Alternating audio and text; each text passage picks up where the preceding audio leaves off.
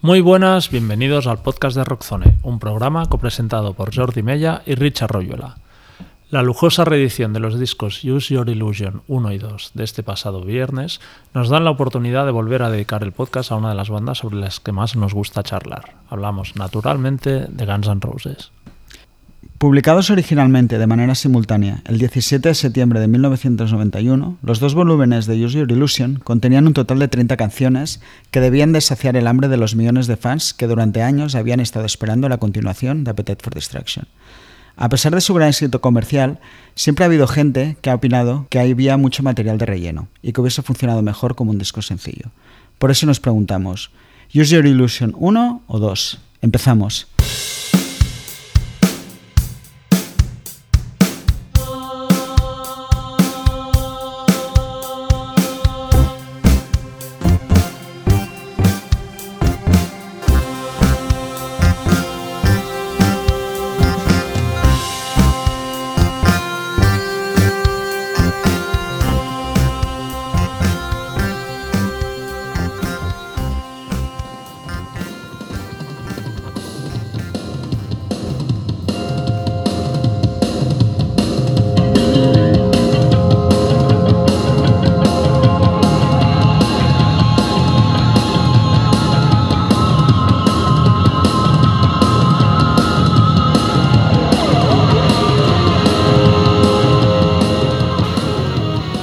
Se identifica el 24 de septiembre de 1991, el día en el que se publicó Nevermind de Nirvana, como la fecha clave para entender el cambio de paradigma que se produjo entre la década de los 80 y los 90, con las bandas de rock alternativo borrando el mapa a los grupos de hard rock que hasta entonces habían dominado el mainstream.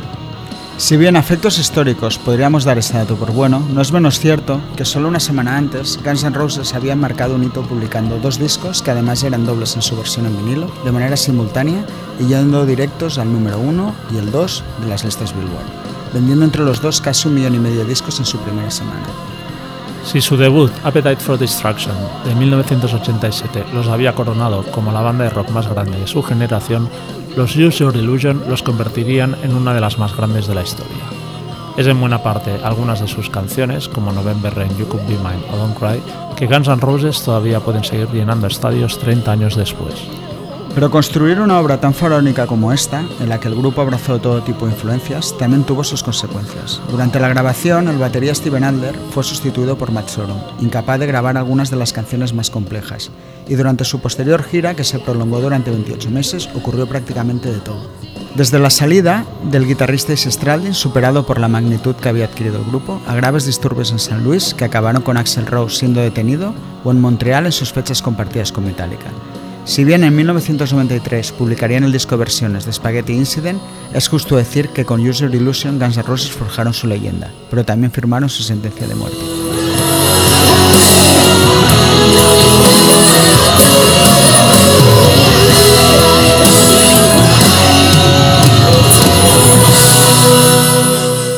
Para charlar sobre los Use Your Illusion, hoy tenemos de invitado a Ángel Pesol, guitarrista de la banda Mórica, colaborador de Popular 1 y autor de los dos volúmenes de Crimen Perfecto, sus libros dedicados a Guns N' Roses. Hola Ángel, ¿qué tal? Hola, encantado.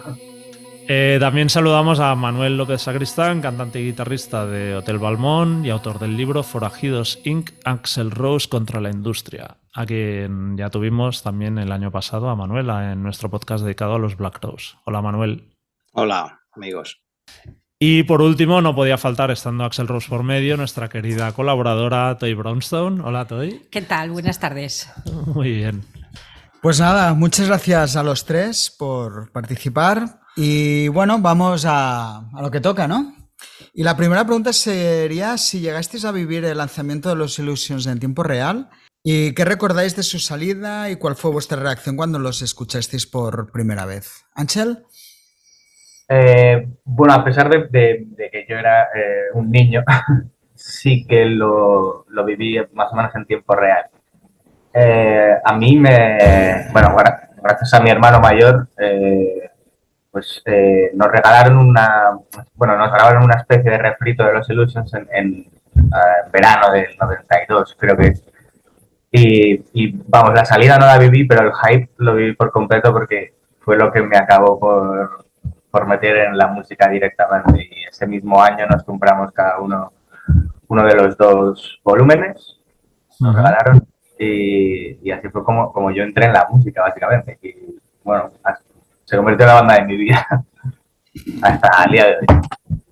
Muy bien. Intenta no darle hostias a la mesa. Manuel.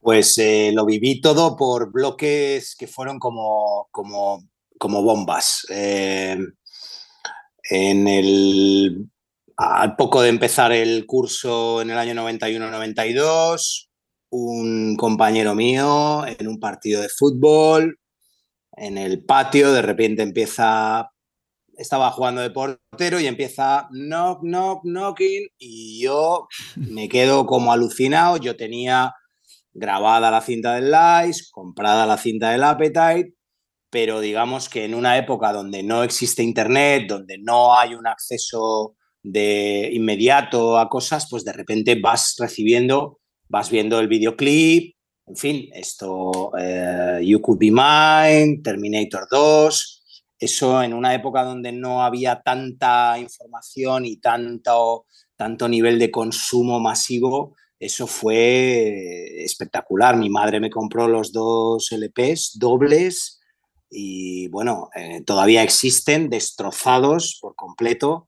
Eh, los viví en tiempo real, viví cada lanzamiento, cada making of, me compré los VHS, en fin, una locura. me cambió la vida una vez más, ya me la había cambiado y User Illusion me la cambiaron una vez más. Muy bien. ¿Toy? Bueno, pues un poco también parecido a, Manuel. Gente que te habla de, los Illusions, bueno, de, temas, he escuchado esto, la MTV a tope con You Could Be Mine, Terminator 2, Schwarzenegger a tope. Y bueno, eso, principalmente, principalmente MTV. Y luego pues me grabaron, yo no tenía pasta y me grabaron los cassettes. En esa época teníamos que piratear así y luego ya, bueno, pues ya más ya había escuchado el Appetite también un poco de refilón y ahí sí que ya, bueno, pues ya te vuelcas en, la banda y ya empiezas a seguirlos como puedes, pero sobre todo teniendo para mí, en mi caso, en TV todo el día enchufada y como referencia. Muy bien. Jordi. Hombre, yo supongo soy un poco más mayor que el resto y lo viví súper intensamente, o sea, pero ya no solo el lanzamiento de User Illusion, sino toda la previa de cuando iban grabando el disco a través de revistas, toda la información, que es verdad que no había tanta información como ahora, pero bueno, de Guns N' Roses sí que iba viendo, siempre estaban ahí, siempre había cosas. Eh, cuando salió el, el vídeo You Could Be Mine, además eso asociado a Terminator 2, que me flipó la peli, el tema me encantó. Y estaba súper excitado por, por, escuchar esos discos. Y de hecho me fui a, a Londres a verlos, a, tocaron en el estadio de Wembley con, con Skid Row y Nine Inch Nails el 31 de agosto, que era pues dos semanas antes de, de que salieran los discos y la primera vez que escuché muchos de los temas fue en directo, que fue bastante alucinante de decir, hostia, tocas en un estadio y la mitad de los temas no los ha escuchado nadie nunca. Y ya cuando escuché los discos, vamos, los devoré aquello de irlos, escuchar una y otra y otra y otra y otra de la vez y, me fliparon. Sí, sí. ¿Tú, Richard? Bueno, pues un poco como tú, no fui a Londres, pero más o menos del resto sí que pues toda la previa, ¿no? Ya era una época que ya llegaba el Kerrang aquí, con lo cual era pues cada semana había algo. Los adelantos, no olvidemos que también no estaba Civil War, que fue un tema de adelanto que hicieron para un benéfico, ¿no era? Y que ahí sí que fue un momento de ver que hostia, algo estaba pasando, ¿no? Que iba a haber algo más que, que Appetit, ¿no? Yo creo que Be Mine sí que podía seguir un poco la línea de los de Appetite, pero ya Civil War, que también ya se hablaba que iban a ser discos tal, con lo cual dije, ah, vale, pues debe, debe ser esto, ¿no? Y luego, pues sí, el día que salieron los compré. Yo los compré en CD ya, ya consumía o estaba empezando a consumir CD, con lo cual me los compré en CD. Y bueno, pues como todos, ¿no? O sea, todo mastodóntico fue... O sea, más recuerdo que había corrido como una cinta que salía Don Cry, November Rain, así en versión demo. Creo que eran como muy primitivas y muy básicas las demos. Y las, las rumbo tapes. Pues eso. Y...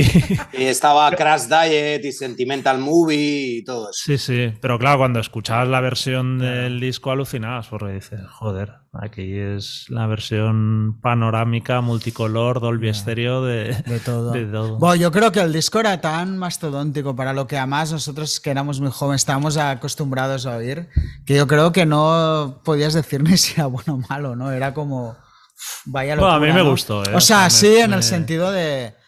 O sea, es Era abrumador eso. Era abrumador, o sea, exacto, es la palabra, ¿no? De, wow, ¿qué es esto? Tenías de todo, te haces un poco tus favoritas.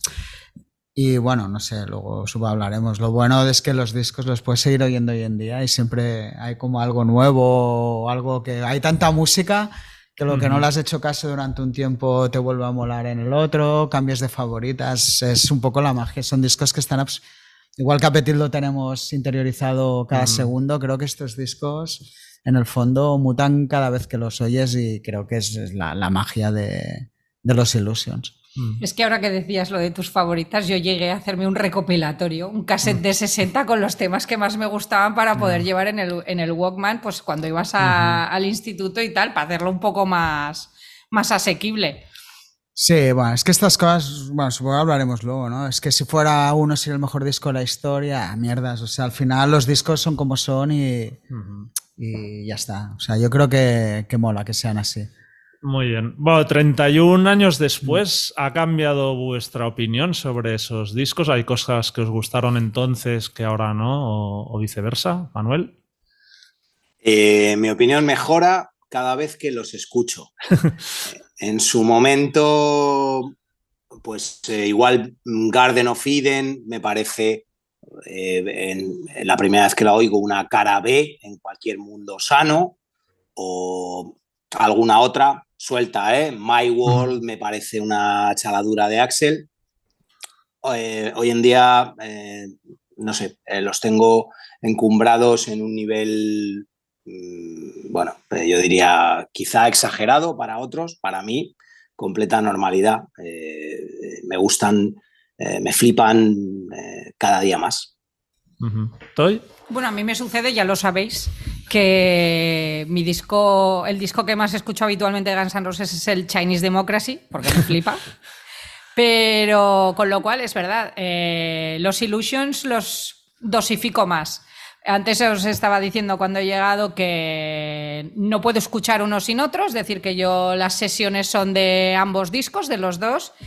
Y lo cierto es que es que sigo descubriendo cosas y me siguen dando sensaciones. Eh, no sé, el, sábado escuchaba Dead Horse y luego Coma y de repente era como si hubiese tenido una aparición mariana, en plan, hostia, esto lo han puesto así, está este orden así, porque tiene que ser así y, empiezo yo ya a sugestionarme en la cabeza y a tirarme pues una tarde entera dándole a la cabeza con, con miles de historias. Es decir, bueno, pues me siguen, me gustan más. Me gustan más ahora que antes. Los aprecio más.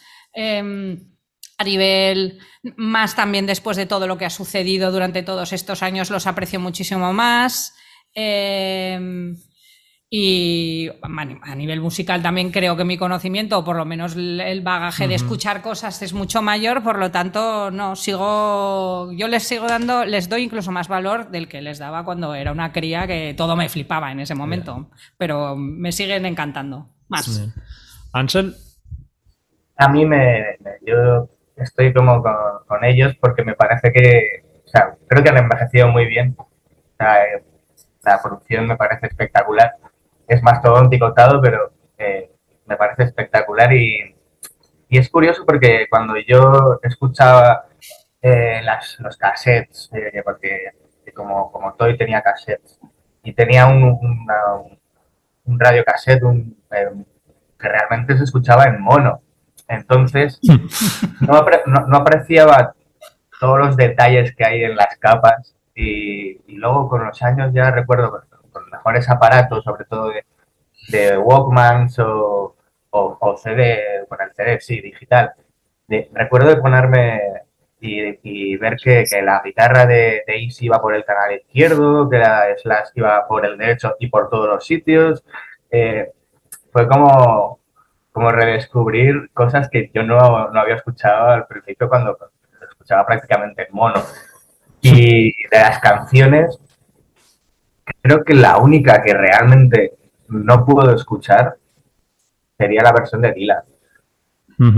Porque creo, creo que en directo eh, llegaba una. tenía una fuerza realmente increíble que en, el estudio eh, se ha quedado icónica, ¿no? Pero con, los Hey Hey Yes, etcétera, es mucho más famosa que la, que la original de Dylan. Pero sí que creo que ha quedado un poco. Es la única que me queda un poco rara dentro de, ¿Tú, Richard?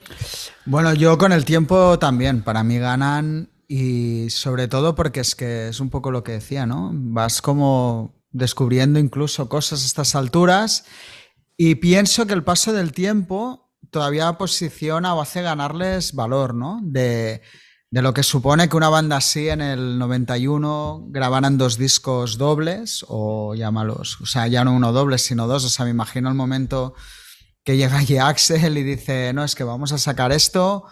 ¿Qué poder tendría ya la banda o el de persuasión para que le dejaran hacer una bestialidad así? Y creo que estos discos muchas veces, el paso del tiempo, no es que no jueguen a favor, pero sí que los ves como algo muy del momento. Y personalmente, no sé, pongamos otra obra un poco, no es que se pueda comparar, pero entenderéis el concepto, ¿no? Un disco como The Wall, que sigue sonando de la leche hoy en día, pero sí que lo ves como una obra muy del momento.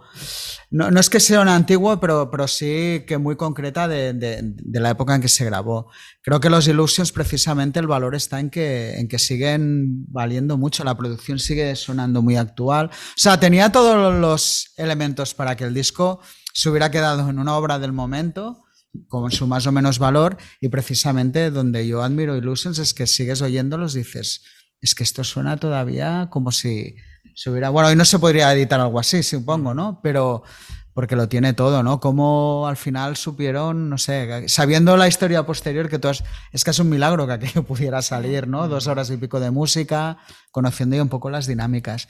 Así que, que gana con el tiempo. Y respecto a favoritas, bueno, siempre hay temas o canciones, no hay nada que odie. Es verdad que hay temas que sí que, yo creo no que no Heaven's Door, es seguramente el tema más sobreexpuesto. Ah.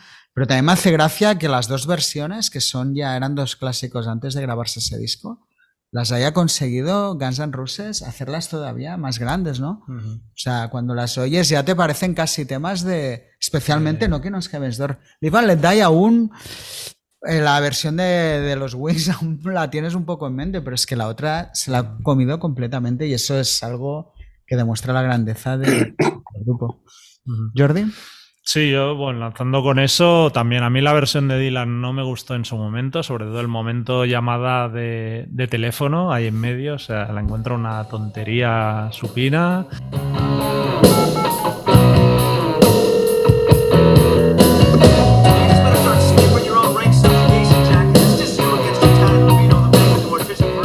Y, y me sigue sin gustar. My Wall no me gustó en su momento, tampoco me gusta ahora. No entendí muy bien lo de la que me tiran las dos versiones de Don't Cry. Es verdad, ahí tienes razón. Con una hubiera estado suficiente. Pero aparte de eso, o sea, es que todo el resto me parece buenísimo. Y, y, lo que dices, ¿no? Temas que igual en un momento dado no te dicen mucho, de golpe no sabes por qué te enganchan. Antes que decía Manuela de Garden of Eden, que a mí sí que me gustaba, pero luego es un tema que tenía como más olvidado. Y estos días que lo he estado escuchando dices que es un puto temazo. O sea, la fuerza que tiene esa canción es, es brutal. Mm, no sé si diría que son. O sea, es, verdad que, que, pese a tener una producción como muy del momento, ya en, entonces tenía como un aire atemporal que, que 30 años después se demuestra que era verdadero, que no era una ilusión, aunque que realmente dices, hostia, es un disco que, podría escucharse de aquí a 50 años más y, seguiría sonando fresco y con potencia y tal. Y eso creo que es, que es de, valorar. Pero ya digo que, a mí ya me fliparon en su momento y son discos que nunca me han aburrido, temas yo que sé, como Locomotive o así que de entrada igual pasan más desapercibidos y los escuchas un día porque sí te flipan. Y sobre todo lo que habéis comentado, de viendo todo lo que pasó después, que fueran capaces de crear eso tiene un, mérito enorme, porque es que es dificilísimo.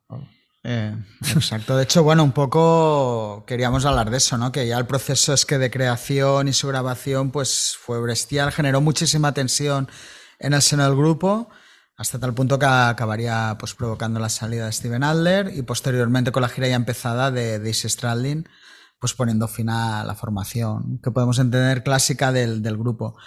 ¿Creéis que el precio a pagar por hacer una obra tan ambiciosa fue demasiado alto? ¿Toy? Eh, yo creo que sería más bien el precio por, eh, por, convertirse en la banda más grande del planeta, ¿no? O sea, más que por el hecho del disco. Tú puedes tener un proyecto y demás, pero eh, creo que Axel principalmente pensaba ya en grande, tenía las cosas muy claras. Steven Adler, bien por drogas, que esto, bueno, siempre pues es una excusa teniendo en cuenta... Los otros. Eh, que los otros no eran unas malvas, pero tal vez a lo mejor por limitaciones no entraba en la ecuación. Y luego, bueno, pues sí, sí, si Stradlin se tiró del carro porque eso no, no era su visión de la banda. Entonces, aunque Axel lo respetara mucho, etcétera, etcétera.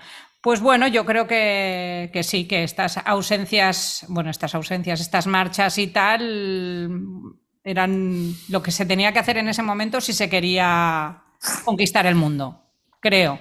Entonces, más que por una, más que por el disco sería los sacrificios. Los sacrificios por, tener la banda en lo más alto. Manuel. Eh, pues estando de acuerdo con Toy, eh, yo me, gustaría ceñirme a la versión de, Axel que da en el programa de D-Trunk en 2006. Axel dice que los, estaba en ese momento con la banda aquella, con, lo que tenía ya sin en el 2006. Eh, yo creo que tuvo un periodo de renegar de los Illusions. Eh, en ese momento, en el programa de D-Trunk, que va justo antes de empezar la gira, cuatro conciertos de calentamiento en Nueva York, luego gira europea, él dice que los Illusions, esa obra tan mastodóntica y tan, y tan grande, eh, el precio a pagar en realidad fue como una especie como de chantaje mutuo eh, en el cual eh, todo el mundo decía o trasladaba un mensaje en, el seno de la banda según el cual si mm, queríamos hacer esto mío, había que hacer esto del otro o no hacer el esto otro del otro. Es decir, como que todo el mundo en la banda, para que eh, se incluyeran sus canciones, eh, digamos, chantajeaba a los demás y que por eso, y él me acuerdo que dice textualmente, literalmente dice, eh, por eso hubo que hacer esta, esta double thing, ¿vale? O sea, son 30 canciones en la cual parece que todo el mundo ha querido incluir todo lo que llevaba acumulado en el baúl, porque recordemos que hasta ese momento, bueno, sí, habían sacado 20 canciones, justamente, ¿no? 12 en Appetite y 8 en, bueno, que en realidad es, son dos EPs, el primero de Live Like a Suicide y, la parte acústica del Dice. O sea, habían sacado 20 canciones, pero en el reparto de composiciones de los Illusions vemos que aparte de los colaboradores, de los colaboradores habituales, eh, eh, todo el mundo incluye temas. Quizá Duff el que menos, pero Slash aparece acreditado en unos cuantos y si Stradlin me parece que son 12 temas en los que aparece acreditado, Axel Rose en solitario. Y entonces, tal y como lo plantea él en aquel programa, es un poco eh, una cosa de, eso de, cuando las bandas ya no funcionan, que se, eh, digamos que se, sí, se chantajean eh, los unos a los otros para poder sacar el proyecto y termina siendo un proyecto. Claro, el precio es altísimo, no tanto por Steven Alder, que me parece un batería con un groove alucinante, sino por Easy Stradlin, del que creo que hablaremos más adelante, eh, que me parece una pérdida eh, que supone eh, el fin de la banda en su buen sentido. Muy bien. Ángel. yo, o sea, lo que ha contado Manu de, la, entrevista con Eddie Trunk es, probablemente una de las, de las, cosas más que define muy bien cómo se hizo aquel disco. Era en plan, lo que dice, ¿no? Si yo no toco en tu canción, eh, si, tú no tocas en mi canción, yo no hago la tuya. Pero luego eh, el disco, eh, Axel se involucró en el tracklist y, tiene, y los dos discos tienen coherencia. el primer disco, esto eh, está dicho por una entrevista del propio Axel, no me acuerdo en qué medio, lo, tengo recogido por ahí en el libro, y dice que Use Illusion 1 es todo material antiguo, todo material incluso pre-Appetite. Eh, Don't Cry, November Rain, em, incluso Death Horse era una canción que debía tener desde el año 82, Back of Pitch también. Todo, eh, todo es, toda la primera parte son temas em, antiguos y compuestos en su mayoría por Easy, excepto ya las partes más experimentales como, como The Garden, que por ejemplo también es, es, anterior a Appetite porque es de West Arkin. Y, y, bueno, Garden of Eden sí que es más experimental. Eh, y, y, Coma, obviamente, es, muy, experimental. Pero en definitiva son temas antiguos y, y, centristas, centristas, por así decirlo. Y luego el volumen 2 lo que explicaba era que la primera parte era, su visión del Southern Rock, con canciones como Yesterday, la versión de Dylan, Civil War, eh, Breakdown. Era la visión que, Axel y supongo que el resto de la banda tenían de lo que ellos consideraban Southern Rock. Entonces, eh, bueno, la segunda parte obviamente tiene otras cosas también como más experimentales como Strange y, Locomotivo o, My World, pero sí que desaparece un poquito más. Sí, sí, solo tiene Pretty Tied Up y, eh, y You Could Be Mine en definitiva, ¿no? Más o menos. bueno, sí, y Cuatro. Está acreditado en cuatro canciones del Jury Illusion 2. Lo miré por curiosidad, ¿eh? Es menos isicentrista. Eh, y, bueno, eso sería una diferencia principal eh, de, los dos discos. Y luego también me gustaría decir una cosa sobre lo de Steven. Si Steven no estuvo en, esos discos es porque no los podía hacer. Porque técnicamente no podía. Eso, eso de las drogas es mentira. Y te lo dirá Doug Goldstein, te lo dirá Alan Niven.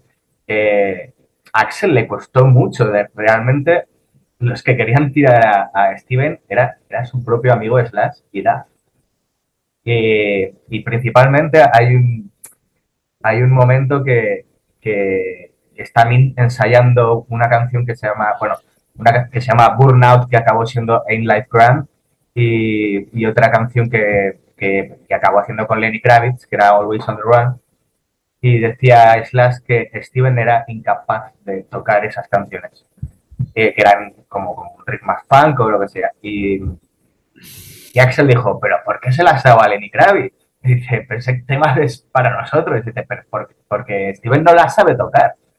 Eso eh, es un poco lo que pasó con la salida de Steven. Obviamente lo de las drogas estaba, pero... sabemos Matt Sorum tampoco parece el tío más funky del mundo, la verdad, pero... bueno, supongo que por eso tampoco lo grabaron, pero... Ya, ya, por eso. Totalmente sólido. Se, se, rumoreó que em, Steven Adler necesitó 90 tomas para hacer Civil War, que es la única canción en la que aparece acreditado como batería en los instrumentos. 90 tomas. Eso yo creo que acaba con la paciencia de cualquiera.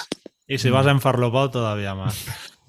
El que lo graba y el que lo toca, ¿no? Los dos. Todo, un desastre. el productor y... Exacto. Y el del sello. ¿Tú, Jordi, qué opinas? A ver, yo creo, mm, la verdad es que no lo había pensado así tal como lo han expuesto ellos, lo de los equilibrios internos de yo grabo mis temas, total. Y, es verdad que si lo paras a pensar es un poco como discos en solitario, grabados por todos ¿no? y, juntados. Un puzzle, ¿no? un puzzle, pero que al final acaban encajando todas las piezas. Y yo lo que creo que el precio a pagar fue básicamente en plan, has grabado tu primer disco, que es una obra maestra y sacas luego el segundo y tercero, digamos, es que ahí está todo. Y yo creo que casi es un bloqueo a nivel mental, creativo, decir, ¿y qué coño haremos ahora? O sea, entonces, supongo que esa. El, no ver un horizonte creativo, decir, es que igual no sabemos que. o no podemos hacer nada más. Me imagino que también jugó un papel a la hora de, eso, de, esa tensión interna que acabó provocando un poco la, explosión también, porque es que, no sé, es como lo he dado todo. ¿Qué, más quieres que, que dé, no? No sé. ¿Tú, Richard, cómo lo ves? A ver, yo lo que creo a nivel de Heath, de y Steven Adler, claro, el precio a pagar al final, si todo lo comparamos con, la magia de, Appetite for Destruction, ¿no? Yo creo que al final Appetite está bien que fuera lo que fue y que no hubiera una continuación. Creo que el mayor favor que se le ha hecho a Appetite es precisamente los Illusions, ¿no? Que Appetite no tenga un competidor en la propia discografía de, de, Guns N' Roses, ya no por calidad, sino por estilo, ¿no? En el fondo, cuando hablamos de los Pistols era un poco eso, ¿no? Hicimos esto, explosionamos y ya nos fuimos a otra cosa. Yo creo que lo que habláis de los Illusions sí que es cierto, que es como pequeños discos o aportaciones de todo el mundo, pero creo que todo está pasado por, por el filtro Axel. O sea, Axel al final es el que acaba haciendo el puzzle de todo aquello y le da pues la personalidad al disco, la continuidad o llamémosle como la uniformidad, ¿no?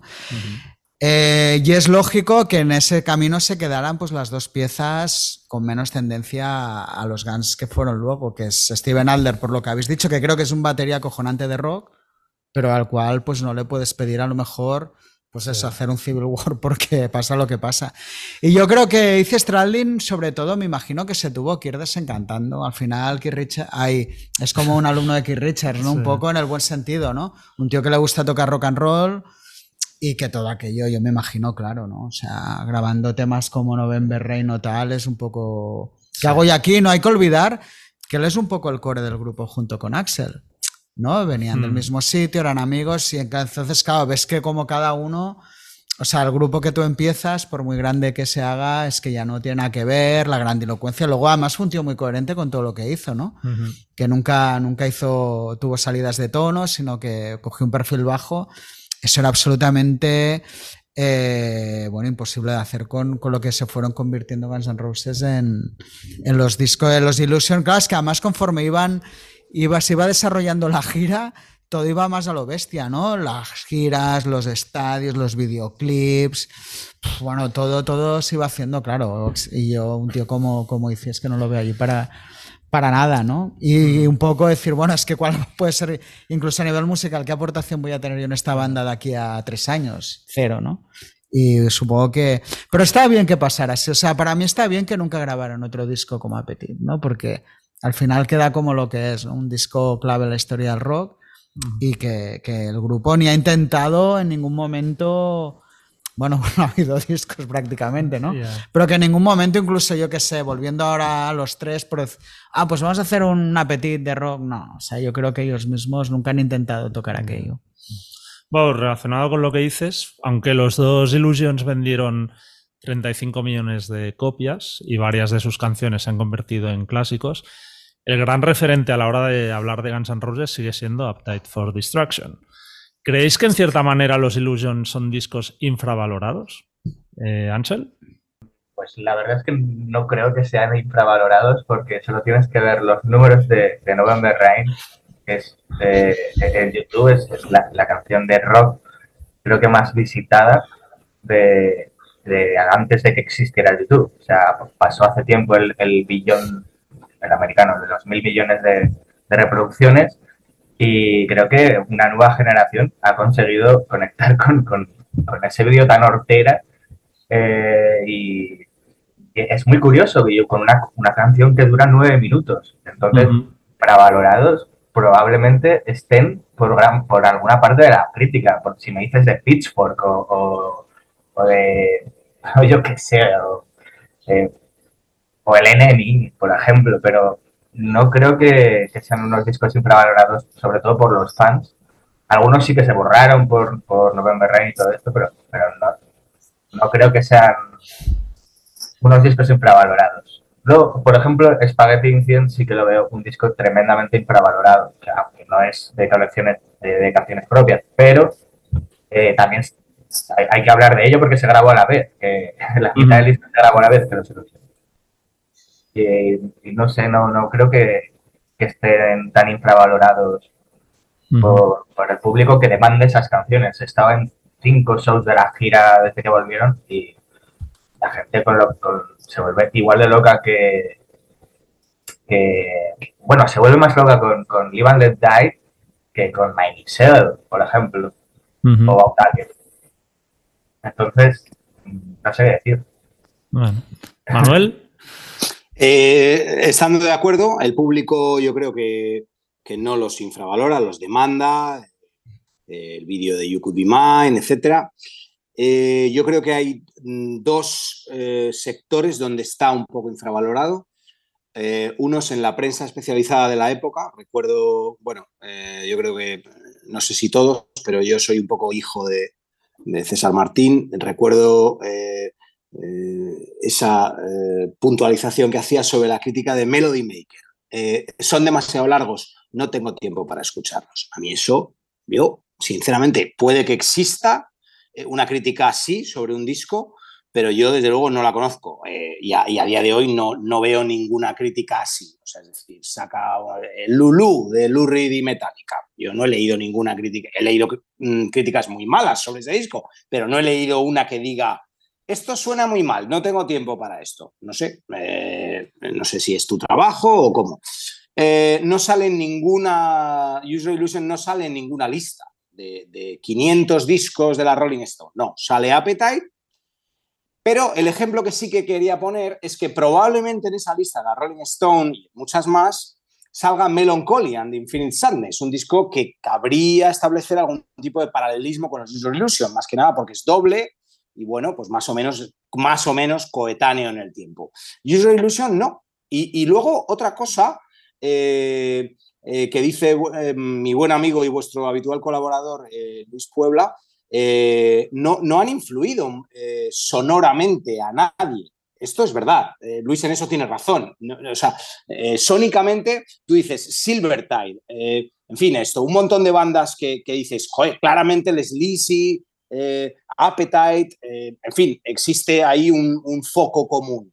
Pero los Illusions, que a su vez son un collage de influencias, no veo que hayan influido en un movimiento, una escena concreta, una banda concreta que digas, eh, esta banda suena a los Illusions. No, eh, una banda suena a Queen, una banda suena a Zeppelin, una banda suena a los Who, una banda suena, pero no una banda que quiera hacer los Illusions. En mi opinión es porque eso es imposible, porque ninguna banda va a estar a esa altura ni técnica, ni musicalmente, ni creativamente, ni, va a tener ese, impulso de crear esa cosa enorme, ¿no?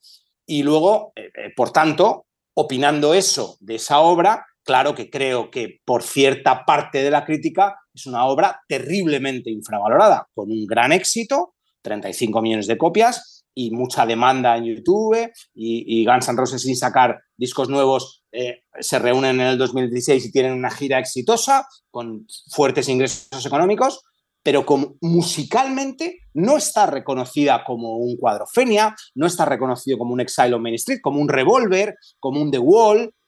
Y para mí, mm, vamos, no quiero infravalorar a ninguna de esas obras que he nombrado, que me flipan, pero para mí está ahí, está como una obra inmaculada en la historia del rock y creo que cualquier crítico de estas revistas especializadas o fanzines o internet o como ahora se llame, eh, me llamaría loco por decir esto.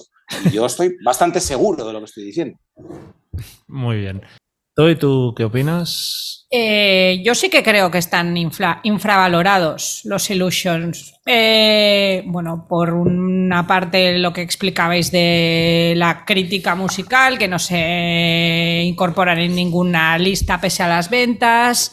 Eh, a nivel fan Felipe, porque tampoco había un fan base, pero no era, no era un fenómeno de, fans de mucho tiempo con una fidelidad de muchos años. Mucha gente dijo que ya eran unos vendidos y que nada como el Appetite y sigues encontrándote a día de hoy, en 2022, gente que te dice, no, es que cuando hicieron los Illusions ya cambiaron y ya no eran los de siempre, que es un poco gilipollez, porque tampoco llevaban tanto tiempo o una dilatada discografía. Y por último, para mí creo que eh, fueron muy infravalorados a nivel eh, otras bandas. O sea, se convirtieron en un punto de mira de muchísimos grupos, de muchísimos artistas eh, que sistemáticamente se dedicaban a poner a parir, básicamente. Bien por Axel, bien por la chistera de Slash, bien por la música, bien por, por los videoclips. Es decir, eran un, un punching ball absolutamente eh, accesible para todo el mundo. Entonces, por mi parte, yo creo que sí, muy, muy infravalorados. Richard. Yo creo que a nivel de fans, de verdad, de Guns N' Roses, ¿no? Creo que este podcast está siendo un ejemplo de ello. Son discos súper considerados. A nivel de cultura popular, no. Hay un elemento que ya marca una diferencia que es Switch Mine. O sea, Switch Mine es, es que ya es una canción que no es de Guns, es un estándar de, de la vida, ¿no? De esas canciones, de esas igual 10 canciones que han traspasado todo, ¿no? Pero, pero claro, a nivel mainstream sí que están infravalorados, pero es que también lo encuentro hasta lógico, ¿no? Primero lo de las listas. Estoy seguro que si Use Your Illusion hubiera sido un álbum, o sea, aunque fuera con los dos CDs, pero se hubiera vendido junto o tal, tendría otra consideración. ¿no? Ya para ponerlo en una lista es que pongo uno, pongo los dos. Nunca en el fondo se han acabado de ver como una unidad. Son dos discos que tal, incluso ya lo hemos dejado caer, ¿no? Que cada uno tiene hasta su personalidad, con lo cual creo que esto ya a la hora de hacer listas y demás ya marca como una especie de barrera, ¿no? De, que ya es difícil ubicarlos para, para cualquier lista, ¿no? Eh, y creo además que Guns N' Roses, a diferencia de los Stones o Zeppelin, no tienen el reconocimiento que tienen esas bandas. Creo que toda precisamente la época de los Illusions, a nivel crítico, bueno, es que era una banda muy fácil de atacar, sobre todo, pues como a Axel se le fue de las manos todo, ¿no? Los shorts blanc, bueno, es que podríamos decir, o sea, no olvidemos que hay un vídeo que se tira con unos delfines, o sea, son cosas que, que, que entiendo que, que, pueden parecer muy paródicas a cierta gente y que, lo son, ¿no? El que entiende a Axel hasta le gusta que haga eso. Y ahí creo que es donde está un poco la, la diferencia, ¿no? De, de, que a nivel popular no tengan el calado que tiene Appetite pero también dice mucho en favor de Guns N' Roses que hablemos de discos infravalorados, unos álbumes que vendieron 35 millones de copias, ¿no? Eso yo creo que muestra la grandeza de la banda por encima de todo y de todas las cosas, ¿no? Decir, bueno, es que este es el disco menor del grupo y resulta que, que bueno, que es un bombazo y tal, ¿no? Y luego ha, ha habido una cosa que has dicho, Manuel, tú del sonido. Es cierto, pero es que yo creo, también lo has dicho más o menos, ¿no? Es que es, que es imposible de ubicar sónicamente esos discos, ¿no? En el fondo, hablabas de Exile on Main Street, pero es que tampoco hay un disco que digas una banda, no es que esté influenciada por Exile on Main Street, hay miles de bandas influenciadas por los Stones, pero que al final Exile on the Main Street yo tampoco sé ubicarlo en un estilo, es que tenía de todo, ¿no? Entonces, eh, nadie puede hacer un disco así por tiempo, por locura y que las bandas rajaran es casi más una cuestión igual de envidia o de no, de no saber absorber lo que ese grupo estaba haciendo, que era brutal y que probablemente nadie estaba al alcance de hacerlo que, que otra cosa. O sea, sí que a nivel de cultura popular están infravalorados, pero es que tampoco creo que creo que es lo que es por precisamente por la propia naturaleza de, los álbumes. Yeah. Yo, yo creo que sí están infravalorados incluso por, por los fans. ¿eh? O sea, a nivel de crítica es evidente también es verdad que era un blanco fácil y si pensamos un poco en el 91, pues que eso, que al cabo de, de una semana saldría el Nevermind y todo el rollo de hard rock está como muy quemado y quieras o no, aunque fueran otro rollo, ellos estaban ubicados ahí. Entonces era como el dinosaurio perfecto al que matar para que surgiera otra cosa. Antes citaba Manuel lo de las listas de Rolling Stone y tal. Creo que en la lista que hicieron de mejores discos de los 90 estaban en el puesto 40. Es aquello de decir ya, o sea, podría estar el 40 o el 60, ¿sabes? Que da un poco igual. Y para mí artísticamente tendrían que estar mucho más arriba. Y, y luego, ya a nivel de cultura popular, es que yo creo que le preguntas así a la gente, sí, November Rain la, la conocen y You Could Be Mine igual por lo de Sí. Terminator. No quiero Door. y no quiero Y and Let Die, quizá, ¿no? Y ahí Ya, Igual no sé, sí. Pero bueno. sí. que decimos tres, cuatro. Hay un montón de temas que es que yo creo que le dices a alguien, ¿cómo suena Locomotive o Breakdown? No tienen ni puñetera idea. O sea, incluso gente que a priori va pues a los conciertos de, de Guns N' Roses, ¿no? Decíais, no, es que la gente demanda los temas y tal, pero eso, si tocaran Breakdown en un estadio ahora, ¿qué reacción tendría? Yo creo que, vamos, se oirían ahí los grillos, posiblemente, ¿sabes? Entonces, creo que es, es curioso porque es un grupo como con una discografía muy corta, pero que a la vez ahí fuera de los super hits hay un montón de temas que, que la gente no, no conoce ni, ni está interesada en conocer. Bueno, que es el público que acaba llenando estadios, claro. sí, sí, sí. Pero que, no sé, tengo la sensación que con otra, o sea, mm, ACC, por ejemplo, creo que, que hay temas, o como mínimo la colección de temas conocidos es mucho mayor que la de... porque quizá hay más también, más discos. Es que al final muchas veces los propios álbumes son los que te marcan los hits, ¿no? Los singles, entonces... Claro, si tienes muchos álbumes, de cada álbum vas a ir sacando hits, mm. ¿no? Más de lo que puedes sacar de, un álbum. No sé, es, yo creo que tiene un poco que ver con eso, ¿eh? con que quizá no hay muchos discos o temas que... Pero bueno, eh, de, hecho esto nos viene bien para la, siguiente pregunta, que era un poco eh, hablar de Get in the Ring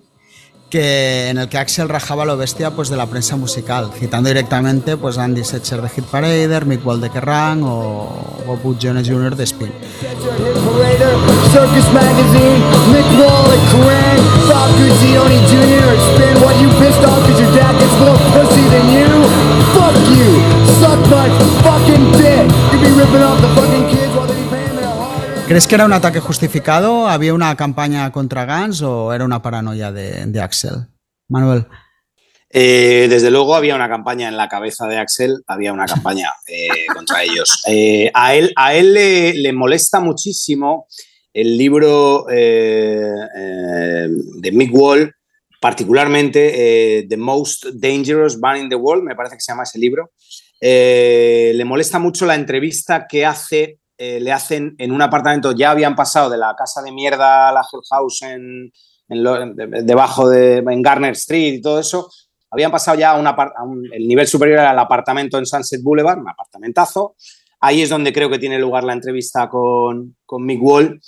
Y eh, tengo el libro, la he leído. Eh, Axel le pone varios temas. en fin, es, es, una entrevista curiosa pero Axel se siente terriblemente ofendido por algo que sale en la entrevista. Yo, que soy un defensor a ultranza de Axel, a ultranza en cualquier cosa que os podáis imaginar, incluso los shorts y mil cosas, ¿vale? O sea, puedo defender a Axel, eh, quizá de efecto de abogado, pero puedo hacer, puedo montar un caso pro Axel.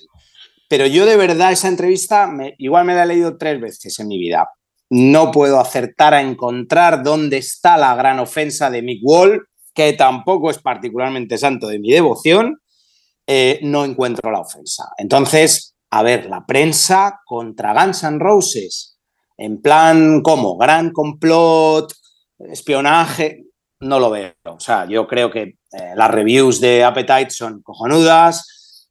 Blaze es un disco que es número dos del Billboard. Es que no veo dónde no lo veo más que en la cabeza de nuestro, de nuestro héroe. No lo veo, sinceramente. Eh, creo que Getting Ring, eso sí, de esa paranoia nace un temazo descomunal, pero más allá de eso, no, no veo la gran campaña. ¿Toy?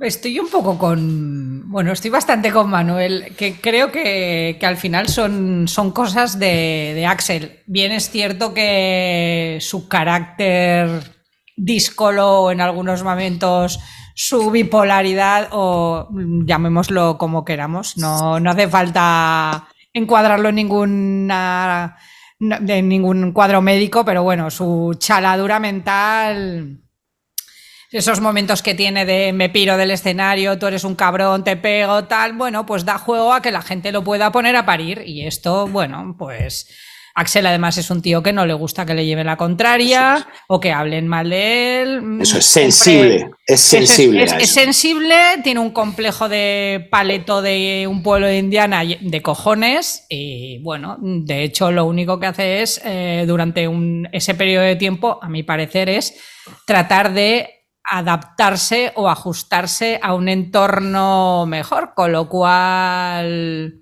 Sí, pues sí, pues se alimenta todo y sí, pues yo creo que es lo que es que es lo que dices tú, Manuel, la campaña la tenía en su cabeza, pero él sí que daba pie a que a que a que se gestaran rumores, sí.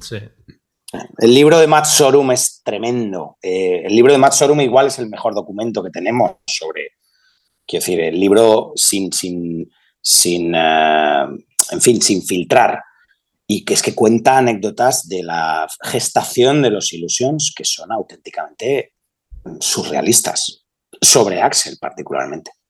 Cuenta no sé si lo habéis, no sé si lo habéis leído. Para el público. En fin, esto eh, eh, pierde una pipa de fumar eh, que se le había quedado la madre de Matt Sorum. Bueno, bueno, bueno, o sea, monta un pollo Axel, luego hay una noche que quedan con, con, Lars Ulrich en el piso, en este apartamento de Sunset Boulevard. Axel al parecer consume una raya de cocaína, pero a la mañana siguiente hay un gran follón en el seno de la banda porque Axel está sin voz por el pedo de farlopa de la noche anterior, cuando todo el mundo sabía que, que había consumido una raya y que se había dedicado a hablar el resto de la noche, sus movidas. O sea, luego que la primera vez que ensaya con ellos, Easy era el que dirigía todo el cotarro, el capitán, pero que Axel, cuando va a ese ensayo, no hace nada, no canta más que dar vueltas alrededor de Sorum, como mirándole desafiante, eh, digamos, a ver, pues no sé si estaba buscando el aura ese de su, de su, la chalada esta, la Sharon Maynard, la Yoda, si estaba buscando, no sé, o sea, una locura, lo de Axel en esa época era una locura. Ángel. bueno, sobre, eh, sobre Getting the Ring, eh, hay un hay como una especie de cruce de declaraciones entre los propios miembros de la banda.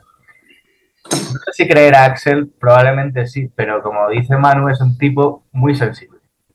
Y creo que en ciertos aspectos eh, se aprovecharon, es la ciudad se aprovecharon también de él. Y bueno, porque él, lo, ha dicho en multitud de ocasiones. Eh, a ver quién quería destruir a la banda, no sé, en su cabeza estaba. Pues eh, la grabación de, de Kate in the Ring, lo que, lo que dice Axel que pasa es que hay una parte de la canción que no hay nada. Entonces, eh, fue idea de, Duff y de Tom Sudot de decir, oye Axel, ¿por qué no te metes con Andy Hatchery y Bob Junior de Spin? Y a todo el mundo le pareció genial. Cuando, cuando les cayó todo lo de la prensa encima, dice Axel que todo el mundo desapareció. Tal no dijo nada, eh, tal no dijo nada y toda la culpa fue para él. Pero, él, están en sus declaraciones, él dice que no fue su idea hacer aquel speech. O sea, que pagó el pato. Azuzadores. bueno, también es un tipo que, puede pecar también de un poco de victimismo, ¿no? O sea, pero... ¿Te lo crees o no te lo crees? Es que un tipo muy volátil y puede ser que se aprovecharan de él, sí. Bueno, lo que creo, o sea, había una relación muy interesada por las dos partes de prensa Guns N' Roses se retroalimentaban constantemente. Entonces todo lo que hacían era noticia, pues que ellos no paraban de hacer burradas que eran noticia, ¿no? Lo de mearse en un avión, eh, todos los disturbios, eh, peleas. Entonces daban carnaza, que eso en el fondo molaba, que es lo que echamos en falta igual de muchos grupos de ahora, ¿no? Que de encarnaza. También por otra parte, era una época que no había ni redes sociales, ni internet, ni nada. Pero MTV sí que tenía mucho poder y ellos con MTV tuvieron una relación muy estrecha y, MTV fue clave para, el éxito de, Guns N' Roses. Y obviamente, eh, cuando has, digamos, aupado a una banda, luego también te crees igual con derecho, pues eso, para, no diré para hundirla, pero como mínimo sí para aprovechar de esa cercanía que tienes para sacar toda la carroña que puedas, ¿no? Entonces, a mí, o sea, Getting the Ring me, me hizo mucha gracia y lo encontré valiente de que dijera los. O sea, no era un ataque eso genérico contra la prensa, sino que tal, tal, tal, sois unos cabrones y ya está. Que eso. O sea, es que no hay nadie que tenga los huevos ahora de, hacerlo. Posiblemente tampoco hay motivos porque la prensa es como muy. Ahora no hay un clima muy pacífico con, todo el mundo. Pero, pero no sé, a mí es, un tema que, me pone y, y ahora lo que, lo que has contado de que fue idea de los otros, bueno, también lo puedo ver, pero bueno, al final el que cantas de él y si le salió eso y pa'lante, pues el último responsable creo que, no deja de, ser él, pero bueno, que, me parece guay, ¿eh? Bueno, yo lo que creo que es que al final cuando una banda crece pasa esto, ¿no? Y más una banda, como has dicho, que da carnaza. Eh, habla de medios, pues como Spin no lo tengo tan claro, pero que Rang y Hit Parader cuando explotó la banda o antes incluso de explotar pues ya la eh, Appetit era, estaban una semana, bueno, Kerrang era semanal. Claro, Kerrang era semanal, necesitaba carnaza, cada semana. Y Hit Parader, pues un poco lo mismo, ¿no? No dejaba ser la más Kerrang de las revistas americanas, ¿no? Mm. Entonces, pues bueno, al final se busca el amarillismo y tal, pero que no creo que sea algo especialmente que solo... O sea, antes has citado al Al Surrich. O sea, persona que se haya rajado más en el mundo que el Al Surrich es que creo que no hay. Y ahora Surrich la suda la polla. Bueno, ha ido a la suya y, nunca ha hecho un ataque directo contra, contra los medios por todo lo que se ha dicho de él, ¿no? Que para mí de manera muy injusta, ¿no? Pero, pero creo que tiene que ver con la propia popularidad de la banda que, lleva eso. También te digo una cosa, ¿eh? el tema de, los ataques. Eh, en el mundo del hip hop, que Axel estaba súper metido, bueno, la famosa gorra de NWA, era una cosa mucho más común, ¿no? Ahí se decía las cosas por su nombre. Y hasta las pistolas por su nombre. Y hasta las pistolas hacía falta, ¿no? O sea que, que quizá en el mundo rock estos ataques sí que llamaron más la atención. Ahora al final lo que queda es una anécdota súper divertida, que mola que pasaba y que evidentemente Axel se toma las cosas muy personal, pero no creo que... Bueno, es que es aquello, ¿no? Un tío que es un hijo de puta con los demás, pero luego tiene la piel muy fina, ¿no? Claro, entonces es una combinación chunga.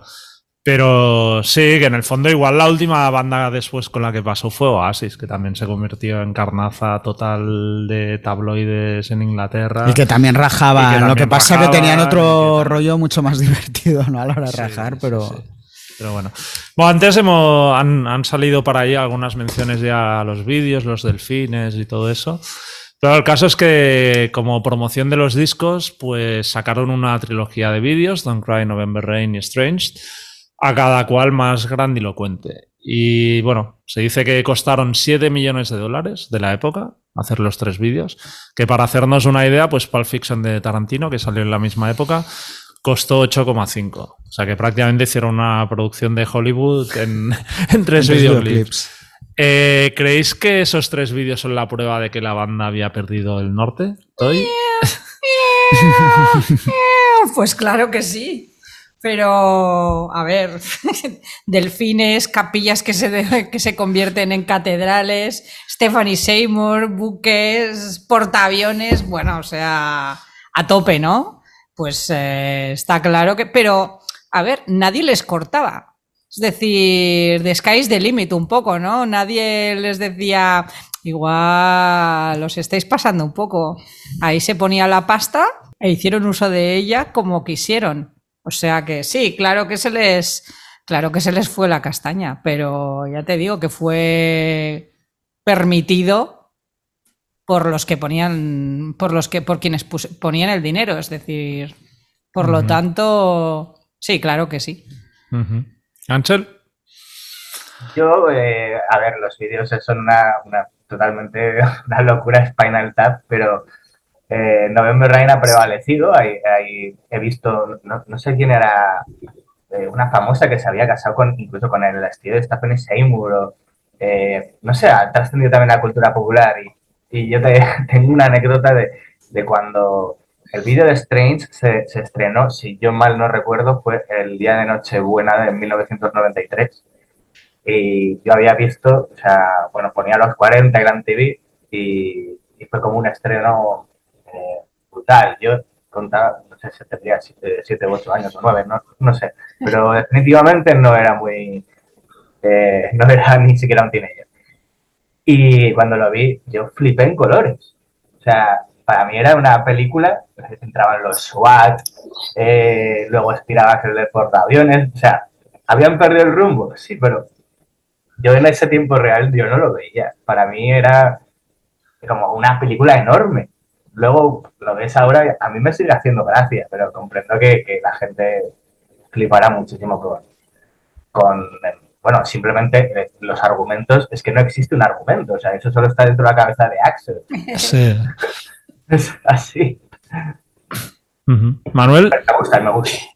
Eh, totalmente, son la prueba de que la banda había perdido el norte o que Axel había perdido la cabeza. Eh, como ya lo habéis mencionado todo, brevemente decir que yo me compré los tres VHS con los making offs. Y eso sí que era una ida de olla muy seria porque efectivamente no había ningún tipo de hilo argumental. Yo creo que la película de, de Don't Cry, que dura 45 minutos, puede ser incluso hasta divertida, pues el tipo destruyendo su propia tumba, donde aparece que ha muerto el año anterior, es una locura. Eh, en November Rain, el único momento salvable es cuando están tocando Yesterdays en acústico con West Arkin en un bar, el resto es todo una especie como de oda autoindulgente, Axel pomposísimo, hablando eh, engolado y fatal, y Strange directamente está en su periodo depresivo. Entonces, claro, es que no solo hizo estos tres vídeos, sino que encima hizo tres making-offs. O sea, y los editaron. Y efectivamente es lo que dice Toy, es que nadie ponía freno a eso. Mm, supongo que luego hablaremos de la gira. Es que nadie ponía freno a esta banda. Es que estamos en el periodo de la industria, vosotros, Richard y tú lo sabréis mejor, pero yo creo que es el último periodo de la industria que, va, digamos, del 90 al 94, ¿no? 93, 94, de gran esplendor, eh, de, pelas eh, a tutiplén. Y claro, pues una banda como esta podía hacer esas idas de olla, gastarse ese pastizal y encima sacar making offs. Richard. Bueno, eh, un poco la línea, ¿no? Eh, Axel ya se le fue, nadie le podía decir que no a nada, porque una rabieta de Axel, pues imagínate las consecuencias, pero como se generaba tanta pasta, pues eh, paga y calla, ¿no? Yo creo que tiene que ver un poco con eso. Eh, ahí un poco explicamos, tú imagínate un día en un ensayo, en un concierto, Axel explicando a Yici oyendo que dice Stradlin, que no, es que he pensado que para el próximo vídeo unos delfines, claro lo que hablábamos de cómo no me voy a ir del grupo oyendo estas barbaridades que yo lo que quiero tocar es rock and roll, ¿no? Bueno, que no olvidemos que es verdad que la pasta la metía alguien, pero al final todo el dinero que invierte una discográfica que va saliendo de, las ventas de los royalties. Yo creo que nadie, el management que igual podría parar, dice, ahora me voy a enfrentar yo a este y le voy a decir que, que su movida no...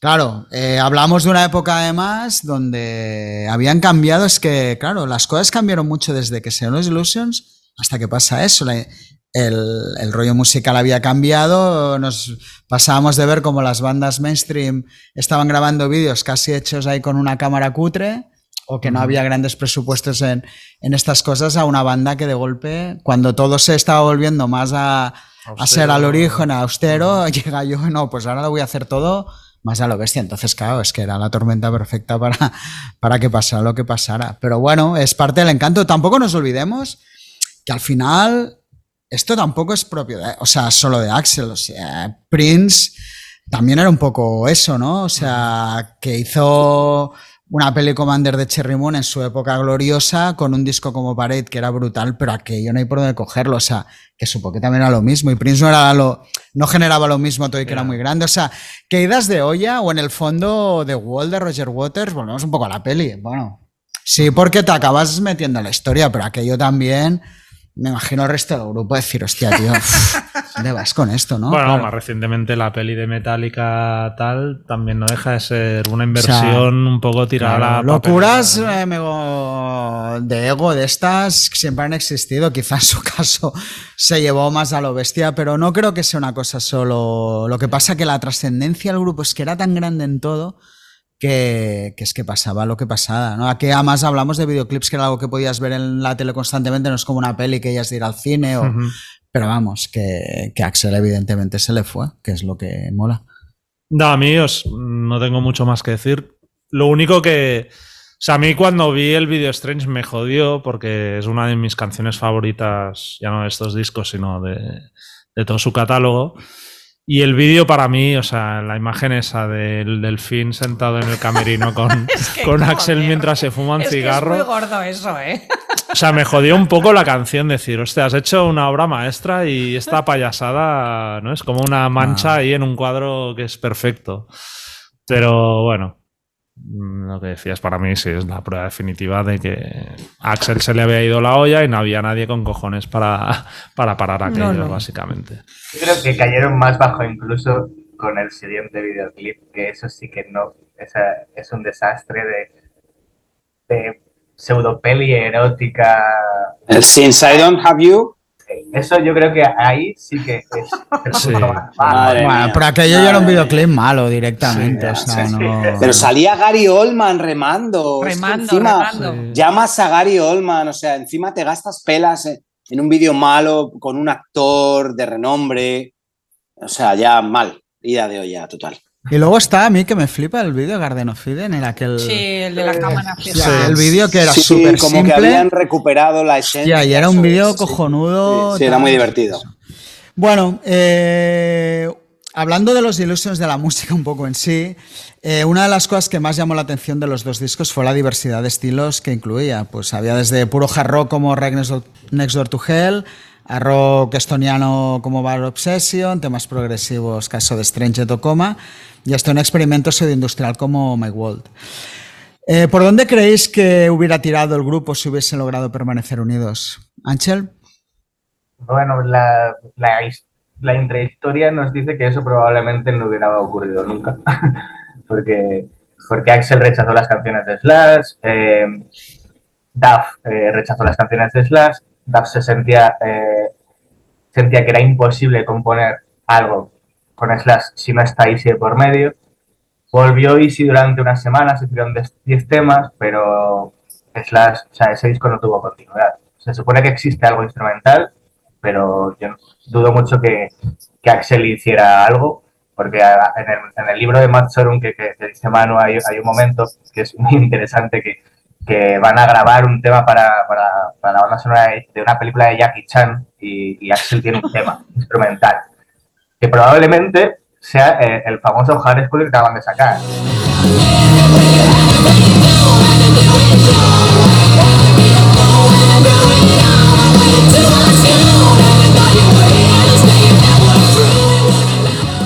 porque Hard School se, llama, se llamaba Jackie Chan. Y le dice Rick Rubin, eh, ¿dónde está Slash? Y bueno, Matt lo intenta tapar un poco porque Slash no estaba en el estudio. Y dice, no, no, ya eh, va a venir, va a venir. Y entonces eh, le pregunta a Rick Rubin a Axel, le dice, ¿vas a cantarnos algo? ¿Cuán- ¿Qué, ¿Qué tienes? Y dice, no, tengo una línea y un estribillo o algo así. O sea, que no tenía nada, el tío no había compuesto nada. Y, le dijo a Rick Rubin, bueno, eh, pues eh, eh, cuando tengas algo algo así. Y lo que le dijo entonces Axel a, o sea, Axel a Matt fue, no quiero volver a, este- a ver a este tipo jamás en mi vida. Entonces, si la dinámica era así, es que no creo que hubieran hecho nada. Y si hubieran hecho algo, pues, pues supongo que hubiera sido como lo que decía un poco Matt y, y Duff, que era como una mezcla entre, entre los Illusions y, y Appetite, pero con, con, con menos baladas y, y 10 temas querían preparar algo así. Pero no, no sé cómo hubiera sido eso. Y, y sí tendría que haber estado seguro. Si no, eh, hubiéramos- estaríamos hablando de Shiny Democracy, que es lo que pasa. Manuel. Eh, a ver, en el What If este que nos planteáis, eh, me, me he torturado la cabeza con esto toda mi vida. Eh, entonces, eh, pues bueno, yo, yo tengo como una especie como de división histórica en esta distopía. Creo que en el 95, de hecho recuerdo una vez más una portada de Popular 1 diciendo que se avecinaba disco de Guns N' Roses. Eh, desconozco cómo tenían esa información, ya que no había internet pero eh, pues creo que ese año, después de ¿no? el Spaghetti es del 93, ese año o el 96 hubiera sido el momento para plasmar todas aquellas cosas que se decían en las entrevistas, ¿no? esas, esas influencias que Slash, digamos, entre comillas, acusaba a Axel de tener, que eran eh, sobre todo Pearl Jam y Nine Inch Nails, y sabemos que a Axel le flipaban Nirvana, ¿no? Yo creo que, que si hubiese salido un disco de Guns N' Roses a mediados de los 90, para entrar en toda esa escena de Woodstock 99 o incluso la del 94, la edición del 94 hubiera sido un disco, digamos, entre comillas, eh, grunge o alternativo o industrial o una mezcla de esas cosas. Es verdad lo que dice Ansel, eh, Matt dice de directo a la 100 y tal, pero si directo a la nuez es, eh, Snake Pit, It's Five O'Clock Somewhere, a mí directo a la nuez eso no me parece, me parece un disco correcto, de blues rock, pero no tal. Luego creo que en, la, en esa época de Buckethead, el 2001, cuando Río hubiera sido también un buen momento, 200.000 personas en Río de Janeiro, pues el momento de sacar Chinese Democracy con una producción seca, eh, dura. Eh, tengo un amigo que siempre dice la producción del Automatic Thrill, que es un disco, bueno, de una banda cojonuda como es Lucifer, pero digamos humilde, pero que tiene una producción acojonante ese disco, a nivel de, hablo puramente de sonido. O sea, Chinese Democracy sin tanta producción de la NASA, sin tan inflado, pues ese, ese, ese embrión de Chinese, las 10 mejores canciones del Chinese, ¡pum!, con una producción más directa y sin que venga Roy Thomas Baker, Son Bevan, tal. Y luego, pues me imagino que al cabo de unos años, pues, pues, pues, eh, pues, pues otro disco más, pues en el 2008 o 2010, pues yo qué sé, pues eh, no sé, electrónica, no sé, no sé, pero sí, sí que veo esa posibilidad o esa distopía de que Guns N' Roses hubieran sacado un disco alternativo y el Chinese, pero, pero más, eh, menos producido, ¿no? Menos tratado. ¿Qué te, ¿Qué te dice el psicólogo cuando le cuentas estas cosas? No tengo psicólogo, no me gasto dinero en Netflix, HBO, en la caja de los Illusions antes que ir al psicólogo. Mi psicólogo es Luis. Bien hecho, bien hecho. Eh, me dice muchas cosas, Luis, muchas. Toy, que también te dice cosas, Luis, ¿no? Pero Hombre, de claro, otro tipo, ¿no? claro, no, de Supongo. todo, de todo te también. dice. dedicamos, dedicamos una parcela a Guns N' Roses bastante habitual. Me faltaría más. A ver, esto es como preguntar qué hubiese sucedido con Nirvana si Cobain no se hubiese volado los sesos. Pues para mí es un poco eh, difícil de, de plantear. Eh, porque es que ya la cosa estaba muy jodida.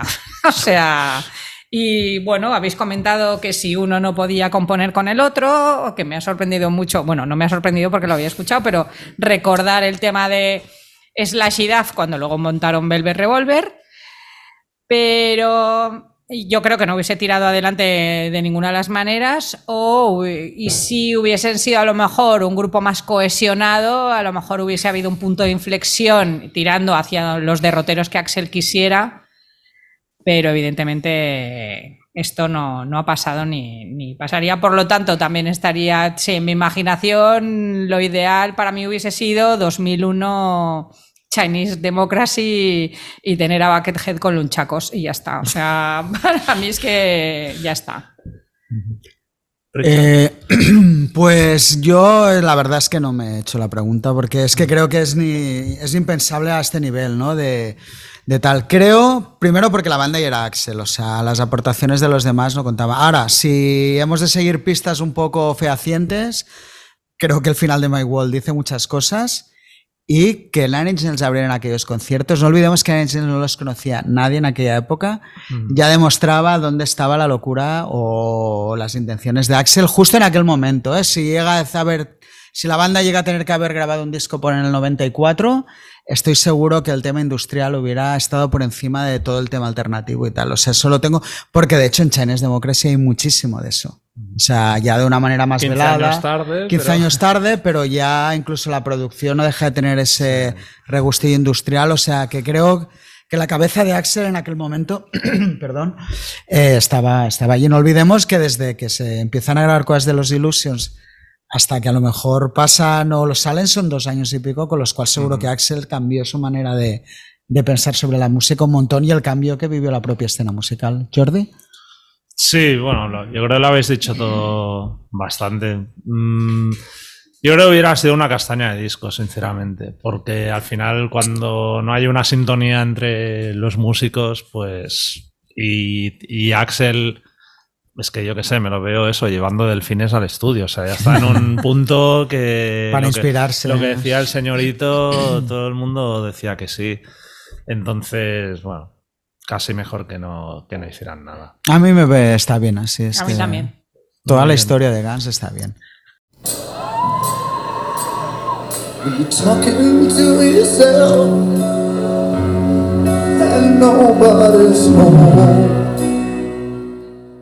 Bueno, a todo esto, el pasado viernes se publicaba un box set con la reedición de los dos discos remasterizadas, bla, bla, bla. Como no hay canciones inéditas, realmente tampoco hay mucho que comentar, pero sí que incluye dos conciertos, uno de ellos grabado en el Rich Theater de Nueva York en mayo del 91 que también está en Blu-ray y que es una auténtica joya. Creo que todos lo hemos podido ver este fin de semana porque se filtró en YouTube, aunque ahora ya no está, me parece. Así que nos gustaría saber vuestra opinión sobre, sobre el concierto. También si queréis comentar un poco la gira en general de, los Illusions, que duró dos años y medio y en la que pasó de, de todo. Va, Manuel, que lo estás ahí, te veo que... Estaba mirando, estaba mirando la, la pregunta. A ver, el bolo me parece espectacular. Me parece que, que es una especie como de transición entre, entre lo que eran en la filmación del Ritz que todos conocemos y la gira de estadios. Ahí Axel, eh, en, este, en este bolo que hemos visto, está reinando de una manera alucinante. Yo creo que a pesar de ser un club ya, ya tiene esa visión grande, los discos no han salido, todavía a la venta se le ve muy, muy, muy en forma físicamente, ya no está tan delgado como aquella entrevista que hizo con, con Rip Magazine, que salía con la barba y la, recortada, estaba, no sé, pues ya como trabajado y tal, muy, muy, muy, muy eh, entregado, moviéndose, la banda a tope, muy pasados, les he visto muy pasados en ese bolo, no me lo esperaba tanto, y he pensado mucho en Easy. He pensado mucho en Easy después de verlo. Eh, Easy, que es el alma compositiva de la banda, le veo en Dust and Bones, le veo asfixiado. Eh, le veo casi todo el rato, a pesar de que Axel le mira e interactúa con él, le veo, le veo fuera de la banda o ya pensando eh, qué coño pinto aquí. Eh, me ha parecido una de las filmaciones definitivas. Soy mucho de DVDs porque estoy un poco ancianillo, entonces ya no voy a conciertos y veo muchos DVDs. Me ha parecido una de las filmaciones que más veces voy a ver en mi vida. La gira, pues, es la destrucción de Guns N' Roses, aparte de lo que hemos comentado antes de los vídeos y tal, pues el detalle ese de que cuentas las en sus memorias, eh, toda la pasta que se gastó eh, por cuenta de- del grupo en fiestas temáticas absurdas, sexo, droga, rock and roll, pero el caso es que fiestas temáticas, o sea, una temática de fiesta romana, de, de tíos ataviados con túnicas romanas, es que eso es la perdición. Si eres una banda de rock and roll, tu esencia es el rock and roll, yo creo que Easy simboliza eso. Eh, toda esa mierda de la gira de los Illusions, eh, de la primera, del primer leg de la gira, yo creo que eso acaba con la banda. Y, y yo creo que en el Ritz todavía no está eso. Yo creo que en el Ritz Axel ya está, se ve a un cantante que ya está pensando en, en, en reventarlo, pero eh, todavía es un club y me parece, por tanto, la afirmación para mí definitiva que yo conozco de la banda. Mejor que París, mejor que Río 91, mejor que el Ritz del 88, la mejor, la mejor que he visto. Lo que desde luego está a punto de reventar es el paquete de Axel. ¿eh? Hay momentos que dices, No, aquello... o sea, mi mujer decía, mi mujer, que gemelos, que muslos, que tal, ¿sabes? Es que hay una cosa, yo viendo el, el concierto, y sobre todo Tutelo, es que, es que era una banda que imagino sexualmente era un puto cañón. O sea, cuando te ves a los tres sin camisa, eh, Daf con su rollo, haces cara un poco de. ¿No? O sea, yo me los follaba allí ya mismo, ya sin ser. Ah, sí, siendo sí. hetero, ¿sabes? O sea. Tal cual, tal o sea, cual. hay un momento que la, o sea, Axel ahí, tal. Tal cual. eh, Duff con ese rollo pseudo yonki que tenía, pero claro, digo, es que aparte transmiten ya una sexualidad la banda de la hostia. No sé, todavía hace cara un poco. Ahora me vas a decir que no, ¿no? No, no, no, yo tengo que, claro, claro, aquí no. Tú estás viendo el vídeo te- porque te No, va a ir, no, no, porque te va a ir no, Luis no. si no quieres no, que no, entrar en cojones, conflicto. Que si no lo diría. Lu- Luis seguro que diría lo mismo que yo. Exacto, Y se los follaba a los tres. exacto. Eh, no, yo no. Tú no. no. Pues igual era muy homo todo y estamos sacando aquí algo. No, no, que yo también tengo mis gustos, ¿entiendes? Ya. ya está. Bueno, pero ponte un poco la escena. No, no, a ver, claro. Bueno, y ya eh, respondes la pregunta a todo. el Bien, concierto no, está. Es que a mí no. No, no, no, no, que no, que no, que no, que no, que no, No me vais a pillar no por ahí. ponen. No, no, o sea, a mí me, me- me puede gustar. Es que a mí Axel me gusta más allá de- del tema físico. Es que me gusta como, como frontman, como tarado y bueno, soy axelista, pero nunca, no, no sexualmente. Quizá a lo mejor me pillo en una época que no, a mí no me decía nada, es igual que Sebastián Bach, muchas chicas les flipaba, ahora veo el tema de Sebastián con su pelo, que era un elemento más eh, en su performance, pero a mí no me gustaba. Y yo tenía amigas, muchísimas, que les flipaban, pero no, a mí no. Bueno, dejando el si te pone o no te pone, ¿qué te ha parecido el directo? Bien, bueno, a mí pues, gloria bendita. Eh, está claro que, que Manuel ha hablado con el psicólogo, porque parte de, de lo que ha dicho es, eh, es idéntico a lo que, a lo que, a, a lo que pienso. Yo encuentro que Guns N' Roses es una banda de transición, pues lo que os decía antes, a punto de, dar el paso a convertirse en una banda mainstream de la que todo el mundo habla, que llena estadios y que se le empieza a ir la, la olla. Y Axel en particular, o sea, ya, ya en Rich, eh, o sea, bueno, en, en el concierto que teníamos, el concierto clásico que todos hemos visto 27.000 veces, ya veías eh, peligro, rezumaba peligro y una actitud acojonante y aquí es como, no sé, salir como que está saliendo de una, no de una crisálida, no sé exactamente si decirlo así, pero sí verlo orgulloso, lo ves súper con mucha fuerza, eh, llevando el carro de todo, controlando absolutamente todo, a mí eso me fascina. O sea, me, me, me transmite un, un montón. Luego lo que, lo que decimos, y si está que no pasa de, de sus speakers, de, de, sus monitores, no prefiere estar mucho más retraído y, y en, en, segunda, en segunda fila. Duff, pues bueno, ahí está. No era un tío a lo mejor que captase tanto la atención en aquella época. Y Slash está fabuloso, salvo en You Ain't the First, que no sé qué globo lleva, que no da pie con bola. Y le podían haber eh, cortado, bajar el volumen de la guitarra porque daba vergüenza ajena. Dicho esto, para mí los Illusion y la gira de los Illusions era semejante evento que como no pude ir de viaje a estudios porque pillé anginas, con la pasta que me devolvieron le pagué la entrada y el viaje organizado a mi padre y me fui con él a Madrid, al Calderón, a verlos y para mí, bueno, pues pues fue un concierto que durante muchos años para mí fue el concierto de mi vida, a pesar de bueno, pues eh, las cosas que tienen los estadios y demás, uh -huh. que te cansas, que tienes eh, estos huecos, que se sientan en el sofá, que, en fin, que se hace eterno, pero bueno, para mí es parte de mi infancia, infancia, adolescencia, con lo cual, bueno, pues luego ya se fue toda la mierda, pero yo lo viví y lo disfruté muchísimo. Uh -huh. Anchel. Bueno, yo creo que, o sea, para mi gusto, eh, es, es, el vídeo definitivo de, de, Guns N' Roses. Bueno, no, solo, no solamente porque son los Guns que más me gustan. O sea, eh, me, me, gustan los Guns de, del 88 del Ritz, pero es que esto me parece una barbaridad absoluta. De hecho, lo bueno es que la gente se, se mete mucho con Matt Sorum, yo, yo principalmente, pero, creo que era por la ecualización de la batería, que tiene en Tokio o algo así, pero en este vídeo suena muy bien, suena realmente con una pegada increíble, tal y como ocurre también en, en alguna otra filmación de, por ejemplo, Rock in Rio del 91 también me parece increíble, o sea, otra filmación increíble, que pondría automáticamente al lado ese inicio con Pretty Tied Up, de los dos shows es, realmente, o sea, acojonante. Lo de You and the First, tener a, a, tres tíos, o sea, da igual lo que hagas, las tienes a, a Shannon, Axel y Easy, Easy, cantando el tema juntos, es, es pura magia.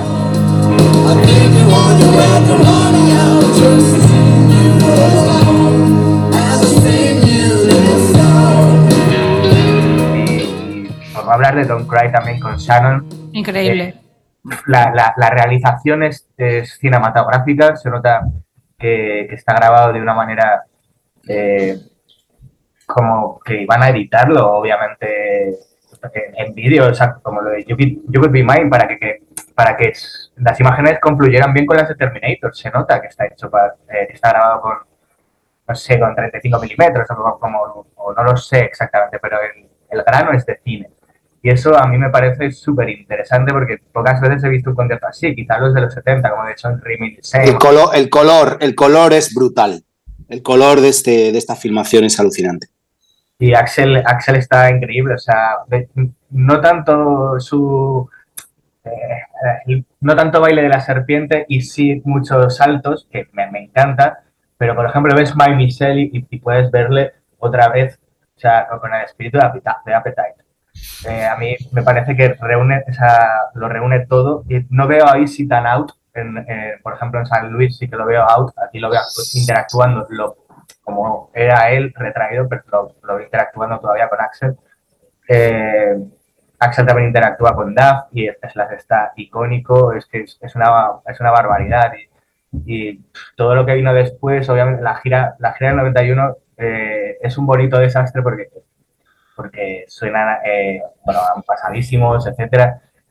Y, y, la, pero es infinitamente mejor a, a, lo que vino después. Quizás en el 93, cuando los vio Toy, eh, volvieron a tener un poquito de, de, de cosa eh, al, con lo de los sofás que no entendió toda la gente. A mí me pareció, me pareció una cosa muy interesante y so, solo hay que ver la, la filmación de, de Saskatoon, que es un pirata que salió hace poco, para darte cuenta de que todavía seguían siendo, incluso con Gilby Clark, seguían siendo una banda realmente increíble. O sea, en horas bajas, pues a lo mejor sí, pero menudas horas bajas. O sea, ya me parece que no ha habido nada igual. Así, de, no sé, no sé, que como quizá en el 92 eh, con la pomposidad me, me, gusta menos, pero, pero seguían siendo una banda increíble. Y este, este documento para mí es lo, quizás lo más grande que, se, que haya visto. Mm. Richard. Bueno, yo estoy un poco en shock con, con, el concierto. Sinceramente, es como un regalo inesperado que a estas alturas estés viendo 30 años después el concierto definitivo de Guns N' Roses, que creo que es lo que es. O sea, es que era todo en espacio-tiempo coincidía, ¿no? Y es que no hay mucho que decir. O sea, es que es como una banda a punto de explotar todo, porque es que todo lo que es del grupo o lo que fue está todo ahí, ¿no? Desde lo que va a ser Axel, ya que ya hay los shorts, de hecho. Sí. Los cambios. Los, cambios, los cambios de, de, ropa. De, de ropa. Eh, cómo él dirige la banda en todo el concierto, él marca el tempo de hasta del estado de ánimo de la banda, ¿no? Cuando él quiere bromear, se bromea. Cuando aquello hay que ponerse serio, se pone. Eh, bueno, en las salidas, ¿no? Ya empieza a ver solos, eh, todo está absolutamente ahí, pero llevado de una manera excelsa, ¿no? Y hay un momento de, precisamente, Dust and Bones, que es uno de los momentos del bolo. Eh, hay un momento muy, muy sintomático que es, está cantando, y, bueno, la, su canción, ya empieza Axel con las voces con él, y hay un momento que están los dos cantando en medio y entra Slash a hacer los coros. Y coge y, se, y ya se retira, pero con una cara como diciendo, yo aquí ya no. O sea, es que es muy sintomático. Se retira en plan como que os den por el culo que estará mi canción. Yo me voy donde tengo que estar, ¿no? Y bueno, es que es absolutamente espectacular, ¿no? Y yo creo que, que, que es un momento muy concreto, casi único en la historia del grupo, porque es que cuando empieza la gira no hay que olvidar que Guns N' Roses hasta entonces no habían hecho una gira como Dios manda. O sea, todo el periodo de Appetite está hecho a retales porque para empezar la banda petó Appetite mucho más tarde que saliera, con lo cual fue todo un poco a remolque y luego se tiraron dos años sin girar que estuvieron grabando el disco. Entonces yo creo que cuando Axel todo eso que proyecta ahí, ahí ve que va a pasar o que es verdad, los estadios, la grandilocuencia y tal, es cuando pues llegan los delfines. Ya se vuelve loco, empieza a entrar gente en el grupo, a salir. Uh -huh. Y bueno, de eso a lo que ya vimos en el 93, yo creo que hay una gran diferencia de... que es algo que ya no han recuperado, ¿eh? ni en esta gira por ejemplo, de reunión larga o llamémosle como sea, ya hay muchas paradas. Quiero decir, era algo ya que el grupo interiorizó demasiado o Axel a la hora de, de tocar. Pero lo del Ritz es absolutamente irreal. O sea, siempre se hablaba del 88, pero es que tú ves las dos bandas y es que es aquello tres años mejorado, encima con unos toques de calidad que, que aún el grupo no te, tenía otras cosas, uh -huh. pero no sé, de hecho dices ni se le ve prácticamente. O sea, sí, todavía sí, era como un elemento un poco bueno, hemos puesto un teclista aquí. Es que casi no hay arreglos claro, de, de, nada. de teclado. Claro, es que aparte no hay que olvidar que son cinco meses antes de que salieran los Illusions. Con lo que seguro en esos cinco meses pasó muchas cosas que iban hacia eso, pero en aquel momento. Mi esperanza es, no sé si será así, de que los conciertos es que luego hicieron previos que había de San Francisco y Los Ángeles, haya grabaciones de eso más o menos oficiales. No sé, no sé si es así o no, no sé de hablar, pero imaginaros que tenemos dos más de esos de San Francisco existe porque eh, hay un par de vídeos que, que, en YouTube que, los hace Mark Racco, que es el mismo tipo que grabó este, del Ritz, que fueron como una especie de prueba. Y son eh, Mr. Brownstone y no recuerdo si también My Michelle. Y Así ahí que, se pueden ver imágenes de San Francisco. Entonces, que podría ser la hostia eso también. Así que, pero bueno, esto ha sido un regalo y que demuestra, bueno, yo creo que pone al grupo para quien tenga duda al nivel de cualquier banda grande, pero grande de, la, de cuando entendemos por grande. Eh, bueno, Jordi. Sí, no, no, yo también alucino. O sea, a mí ahora me cuesta, al contrario de Manuel, a mí me cuesta mucho sentarme a ver un DVD en directo o cualquier cosa y estuve dos horas enganchado a la pantalla. Pero enganchado. exacto. Totalmente. Y eso ya, ya dice mucho. Y también. ¿Por qué está 30 años sin salir una cosa como esta? 30 años. ¿por Esto lo hablé ayer con tu terapeuta y, y, bueno, yo creo que la historia en el fondo no es tan complicado. O sea, quiero decir, mientras el grupo gira, pues se queda ahí, pero luego la banda eh, implosiona. Entonces, Axel, estoy seguro que lo último que quiere durante los siguientes 20 años es que salga eso. compare Que se compare porque Sí. tampoco es una época que le interesaría en especial, bla, bla, bla.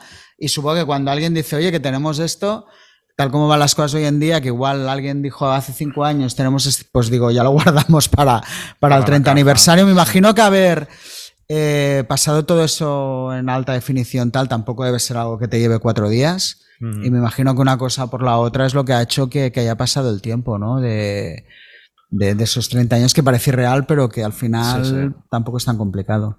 Pero básicamente yo lo que creo es para...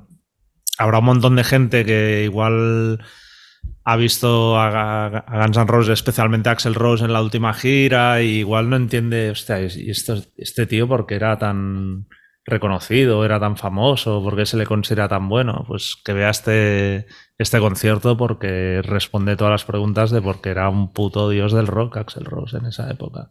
Ahí está. El todo. concierto de la gira que más eh, relevancia tiene es el de París, ¿no? El que aquí retransmiten en Antena 3. Sí. ¿Es correcto eso? Supongo que sí, pero Bueno, igual para nosotros, porque lo vimos, claro. sí. Pero no, tampoco, también, pero- no se editó oficialmente, ¿no? Luego se editó No. de Japón y ya está. Sí, eh, es verdad, cierto, cierto, cierto. Sí, Japón. sí. Pero Bueno. ya en Japón, bueno, no eso, en Japón ya era otra historia. Es otra visión, ya es otra visión. Con sí, las coristas, sí, sí. sección de vientos.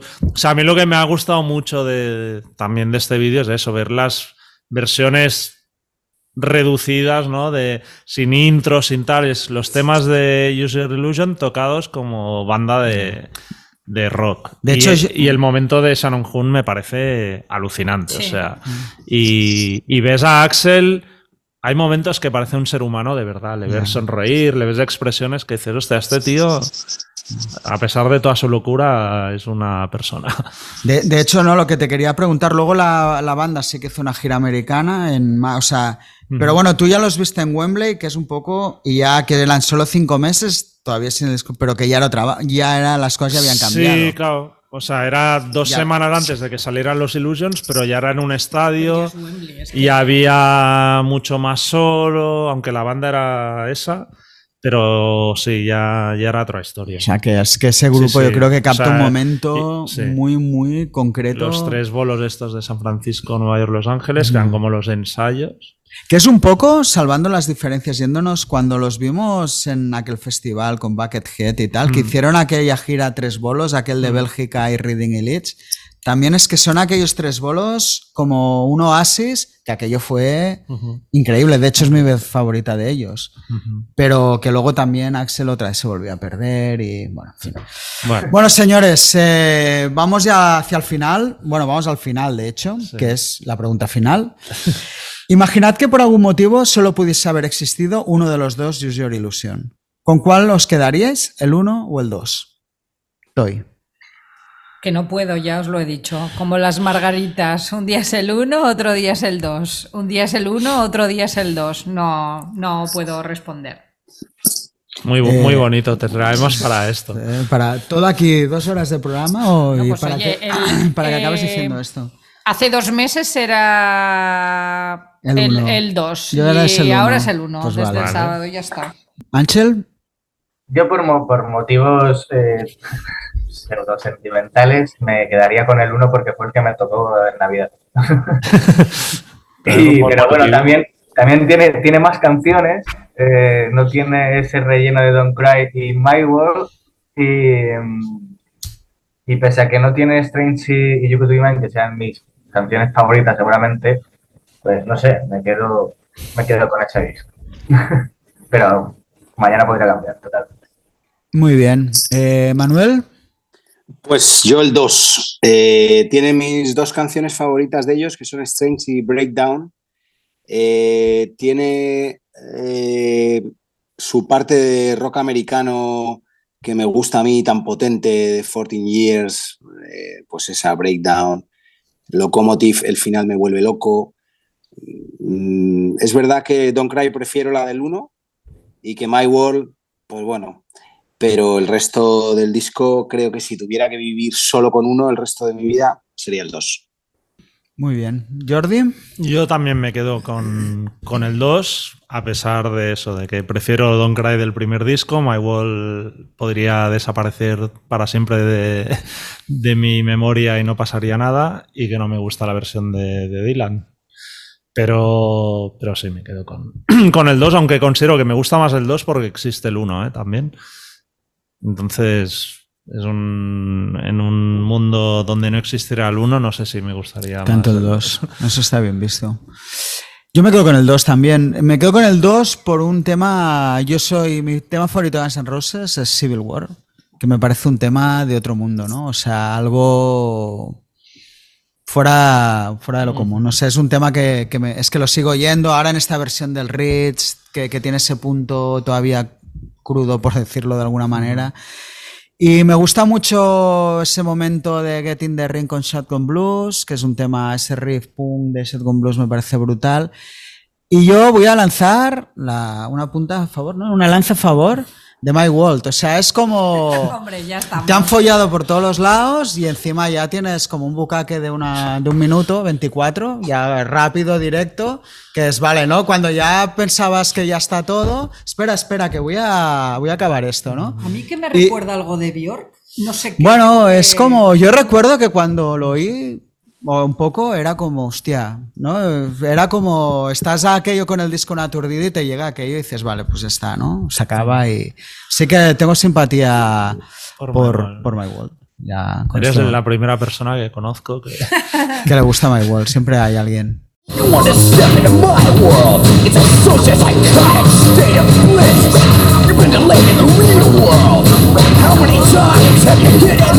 Es un minuto 24, si durara 5 minutos igual diría, hostia, pero es como, venga, ahí lo tienes. Y ya está. Mucha referencia sexual he hecho hoy, ¿no? Me quería follar a los tres gas. No, no, me han hecho- Sí, el bucaque Estoy- final, sí. un poco y luego soy yo el que tiene que ir ¿eh? al psicólogo. Estoy un poco, estoy un poco sucio hoy, ¿eh? Algo pasa aquí. Pero Sleazy, bueno, sleazy. es sleazy y tal y eso. En fin, pues nada. Eh, ¿Sabéis, no? Que hoy he leído que, que sí, que a la gente, que hay como un estudio que dice que a la gente le gusta más el 2. ah, Un sí? estudio ha científico. No, no, hoy lo he leído Ah, por ahí, mirando por ahí. Que hay un estudio científico que dice que a la mayor parte de, de los fans de los Illusions les gusta más el 2. Hay como una leyenda un poco más, ¿eh? quizá por ese rollo, el fan ya aprecia ese ir más allá que tiene el 2 que no el 1 que ya hemos comentado antes, que era un poco más de, de- de temas de la primera época. Pero bueno, los dos son muy buenos. Muy bien. Pues nada, lo dejamos aquí. Muchísimas gracias a los tres por habernos acompañado en esta velada. Muchas gracias a vosotros. A vosotros. Y hasta la Y próxima. nada, ya el sí. próximo de Chinese Democracy, ¿no? Que nos queda. No, ya. ya hicimos. Decimos. Ah, era de Pues Chinese Democracy hacer- que hicimos. Era, era, claro, era centrado en China, es verdad. No, Claro, no, claro. ahora ya tenemos que esperar a que salga un disco nuevo. Ya, bueno. Podéis hacer, podéis, podéis hacer Claro. uno de Easy Stradlin. Al final no hemos hablado suficiente de Easy. Nunca se habla suficiente Muy de en la Easy línea lo que es él. es- ha aparecido todo el rato sin dejarse notar Es que más no la quiere que hablemos. Eso es. Es una metáfora este podcast de Is Stradlin. Es él, de hecho. Este podcast ha sido Is Stradlin. Muy bueno, bien. gracias, Pues eh, de verdad, un gracias. placer, eh. Hasta Adiós. luego. Besos. Adiós. Gracias. Oído, visto, leído. Pues vamos con las recomendaciones de oído, visto, leído. Richard, empieza. Pues en oído voy a hablar de, de Fan, el grupo Fan, que bueno, todo ha venido un poco a raíz del último disco de Taylor Swift, Midnights, que me ha gustado también, ¿eh? lo podría poner de recomendado, pero... No, lo hiciste, de hecho. ¿Lo hice? Ah, sí, pues mira, fíjate qué memoria tengo. El- eh, bueno, el productor del álbum, Jack Antonoff, ¿no? que se ha convertido, pues, de golpe y porrazo, bueno, de hecho es que el disco ya prácticamente lo hace a medias con ella, se ha convertido, pues, en el nuevo Rey Midas de, de la música pop, ¿no? Y un poco me picó la curiosidad ir hacia atrás, bueno, y sobre todo, pues, fan, coger a fan como el grupo madre de, de muchas cosas que han pasado. Y lo peculiar de, de aquella banda, ¿no? Parecía que, que Nate Ruess era como el líder, el tío que empezó a despuntar y tal, pero como Jack Antonoff le ha robado la cartera a niveles estratosféricos, ¿no? Y un poco pues está viendo los discos de Steel Train, que es donde venía Jack Antonoff, por otro lado eh, los de The Format, que es donde venía Nate Ruess, y un poco lo que vino después, que bueno, pues es esto, el disco en solitario de Nate Ruess, bueno, todo aquello, básicamente lo que quería decir es que el disco de Fan es muy bueno, que es una pena que la banda no chutara, supongo que los egos. Luego también no me acordaba, el Nate Ruess salía con la hermana de Jack Antonoff y acaba. O sea, que supongo que tuvieron que pasar muchas cosas ahí. Y Jack Antonoff fue novio de eh, Scarlett Johansson en el instituto. Ah, sí, esta no Con la esa cara de tonto Ostras, sí, ¿eh? tiene, un poco de nerd, pues, porque sí, sí. podría ser protagonista de Revenge of the Nerd. Detalle del corazón. Del corazón para oído. En el programa de Guns esto encaja. Pero bueno, realmente, o sea, era, un- era una banda ya con un tema de producción, de todo, que, que podía haber sido, pues bueno, los veía como una versión actualizada y mainstream de un poco de Jellyfish, que a la vez eran como una versión más moderna de Queen. No sé si me explico, ¿no? Que podían haber cogido ese papel de, de banda barroca, pero, pero bien entendido, ¿no? De, de haciendo canciones pop. Y bueno, ya se quedó ahí. No creo que se vayan a juntar. ya. No tiene pinta de que se necesiten unos a los otros. Muy Some bien. Nights the Fan, como disco madre de todo. Muy bien. Eh, yo de oído voy a recomendar el debut de LS Dunes, que es una nueva banda, aunque los miembros son viejos conocidos, que está formada por Anthony Green de Circo Survive, Frank Hierro y Travis Steers, guitarristas de My Chemical Romance y Cogitan Cambria, respectivamente, y Tim Payne y Tucker Rule, que son bajista y batería de Thursday. Como, bueno, viendo la procedencia, os podéis imaginar por dónde van los tiros un poco, ¿no? Eh, y aunque el grupo en sí no, no inventa nada, sí que te transporta totalmente a esa época de principios de los 2000, cuando Thursday sacaron sus primeros discos, o Taking Back Sunday, o los Circos Survive mismo. Eh, bueno, se notan las influencias de, de de todos los grupos donde han estado, pero a la vez tienen un rollito propio que, que está guay y sobre todo eso. Una combinación entre nostalgia, pero a la vez frescura, que yo creo que la gente que le mole el, rollo este, pues por hardcore, emo de principios de los 2000 le, le va a molar. Guay, muy bien. De visto, como supongo que hablarás tú de la gira de pub, ¿no? ¿O Bueno, no lo tenías pensado? necesariamente. Ah. Estaba esperando a ver qué decías. ¿Qué decías tú? Pues no iba a hablar porque pensaba que lo ibas a decir tú. Bueno, pues lo digo yo. Vale. Eh, tú los viste los tres porque hiciste le- fuiste de road manager con ellos toda la gira. Eh, bueno, muy curioso en el fondo. Bolazos, creo que la banda está en un momento súper bueno, de grupo que también creo que, que sabe el momento que está viviendo. Y moló mucho el hecho de poderlos ver un poco todavía en este tipo de, de recintos de 400, 500 personas, donde la banda todavía se siente a gusto, pero parece un poco que la naturaleza del grupo va a ser ir mucho más para arriba, al menos. Y lo cual puede ser que si no crecen aquí ya no podamos volverlos a ver en, en salas pequeñas, ¿no? y, y bueno, eh, es muy curioso de que a veces también aún quedan cosas, hace poco decía lo de Brutus, que es una pena que grupos así tan buenos no puedan crecer, pero lo de Pub demuestra que sí que pueden pasar cosas, ¿no? Que al final es una banda que no tiene una imagen especial, hacen temas buenos pero tampoco más allá de lo estándar y que la calidad a veces pues hace que es verdad que, que son muy empáticos su forma funciona pero pero bueno que no hay nada chirriante que les haga vender en estos mundos de TikToks y tal. Y bueno es, es muy guay verlos como, como están creciendo de esa manera. Bueno me comentaste ¿no? que en Inglaterra ya hacen no sé Sí, qué sí, 3.000 sí. personas en- bueno ya empiezan a ser cifras sí. importantes. Bueno, A ver qué, qué les depara el futuro a Muy ellos y a, y a nosotros. Y a de nosotros, paso. con Pap. Muy bien. No, pues de hecho, de, de visto quería comentar un, un poco el, el concierto de, de Cure, que eso es- es una banda que, que me gusta, pero no soy de estos fans como tienen, que se conocen todo y que tienen ahí a, a Robert Smith en, en un altar. Pero la verdad es que, aún así, siempre los he visto en directo me han gustado, pero es que está el último concierto, que fue el pasado jueves en el Palau Sant Jordi, ha sido la vez que más me han gustado. Eh, tocaron mucho, o sea, casi tres horas, dos horas 45. Eh, y aunque es verdad que guardan un poco toda la batería de hits para el final, en esta ocasión creo que el repertorio estuvo como más equilibrado, tuvo sus momentos aquello álgidos durante todo el set y hostia, vi el grupo sonando muy muy bien, Robert Smith sobre todo la voz espectacular, o sea, parecía que tuviera 30 años menos. Y bueno, que al final estos grupos que, que están ahí, al final es por algo. ¿no? Hombre, a mí Y- ya sabes que me aburre, o sea, los Sí, vi la última sí, sí. vez, pero lo último que puedes decir es que el grupo es, o sea, mal, o sea, es evidente que es una banda increíble. Sí. Y también me dio, tuve la, no sé, durante el concierto pensé, en el fondo este es el grupo que le gustaría a Billy Corgan que Smashing Pumpkins fuera, ¿sabes? Y a muchas bandas, o sea, yo Sí. creo que la- el milagro Porque de Cure- además de Cure es eso, o sea, no necesitan Nada. aunque mantienen, podríamos decir, su, su imagen, o al menos Robert Smith y Simon Gullop mantienen la imagen de siempre, pero no, o sea, no se han convertido tampoco en una caricatura o quedan mal, sino que lo llevan con super dignidad y es eso, y tienen cierta libertad para, para hacer un repertorio como les dé la gana y que la gente responda. A mí es el milagro de la banda, porque no es un bolo fácil o una banda Mm. No, no, fácil. no. O sea, fuera de los hits puntuales, pero sí, sí, o sea, máximo, máximo respeto. Muy bien. Muy bien, y de leído voy a hablar de, de un autor, de Iñaki Domínguez, que ha habido hablar alguna vez con su último libro que se llama Macarras Ibéricos. Que bueno, Iñaki Domínguez es un sociólogo muy especializado, creo que como lo hace, creo que es el mejor en este terreno en España, de todo un poco lo que es las, las bandas en España desde los 60 un poco hasta, especialmente los 2000, ¿no? El fenómeno de ahora no lo toca tanto, probablemente lo haga en el futuro, pero bueno, y este...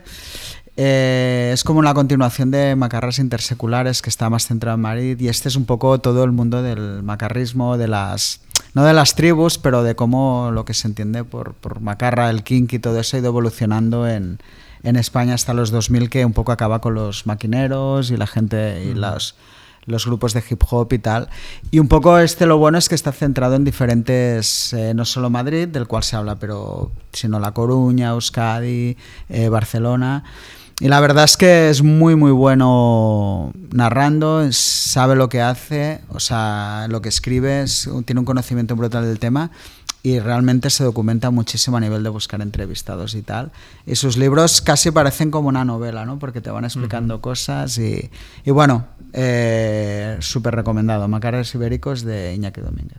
El otro día, justamente con unos amigos americanos, intentaba explicarles el concepto de kinky y no es fácil. ¿eh? Yo un día intenté explicar perros callejeros, de qué iba, ¿no? Entonces, claro, Spanish Mafia no. Eh, No, no, es... es- como muy difícil Sí, sí. explicarles tal, pero la palabra gypsy es un poco la que les... Pero no entienden el concepto de gypsy este, bueno, total, que, Sí, que sí. entiendo que es difícil. Muy bien. Pues yo he leído, como la semana pasada no, no hicimos podcast, eh, había quedado pendiente un poco comentar la, entrevista de portada de, este mes de Rockzone, en, que podéis leer en la web, que está dedicada a, los franceses Virgin Row, que si no me equivoco sí que comenté el disco, pero bueno, hicimos entrevista cuando tocaron hace un mes ah, en, en el Amfest. Y pese a ser un grupo un poco opaco, o al, menos hasta ahora ha sido- había sido bastante opaco en la, en la entrevista, mm, se, se abren bastante y yo creo que, que da información que es chula. Y también ya, siguiendo con el autobombo, quería recomendar la entrevista que hiciste tú, Richard, también a, a Tom G. Warrior de Celtic Frost por con motivo de la reedición, Ya. que creo que es de las entrevistas más completas que... Bueno, es que fue un milagro, porque no sabía qué esperar, ¿eh? nunca lo había entrevistado y me encontré con un tío muy dispuesto a hablar de todo, Ujú. de, bueno, no es que de buen humor porque no es un tío que sea risueño, Pero sí que incluso tal, la verdad es que la disfruté un, un montón, un Sí, montón, un montón. Los fans de Celtic Frost Estarán contentos. Y tal, yo creo que estar contentos. Y por último también que esta la publicamos el, el lunes con Michael Monroe hablando de la reedición de Demolition 23, que también suelta algún dato de cómo funcionaba la industria en los 90 que es bastante interesante. Ya estuvo ahí que, tocándolo todo el rato el pobre, ¿eh? Y no, Sí, sí, nunca sí, acabó sí, sí. De, de petar. eh, así que... Pues hasta la semana que viene. Muy bien. Adiós. Hasta luego. Pues hasta aquí el episodio de hoy. Esperemos que hayáis pasado un buen rato. Si es así, por favor, descargad o suscribiros al podcast de Rockzone en cualquiera de las plataformas donde escuchéis vuestros podcasts habitualmente, Spotify, Apple, Evox, y dejarnos una puntuación o un comentario que por lo visto al algoritmo le mola.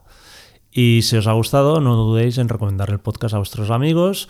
Muchas gracias, hasta la semana que viene y hasta entonces podéis seguirnos como siempre en nuestra web rockzonemac.com, así como a través de Facebook, Twitter o Instagram. Nos vemos.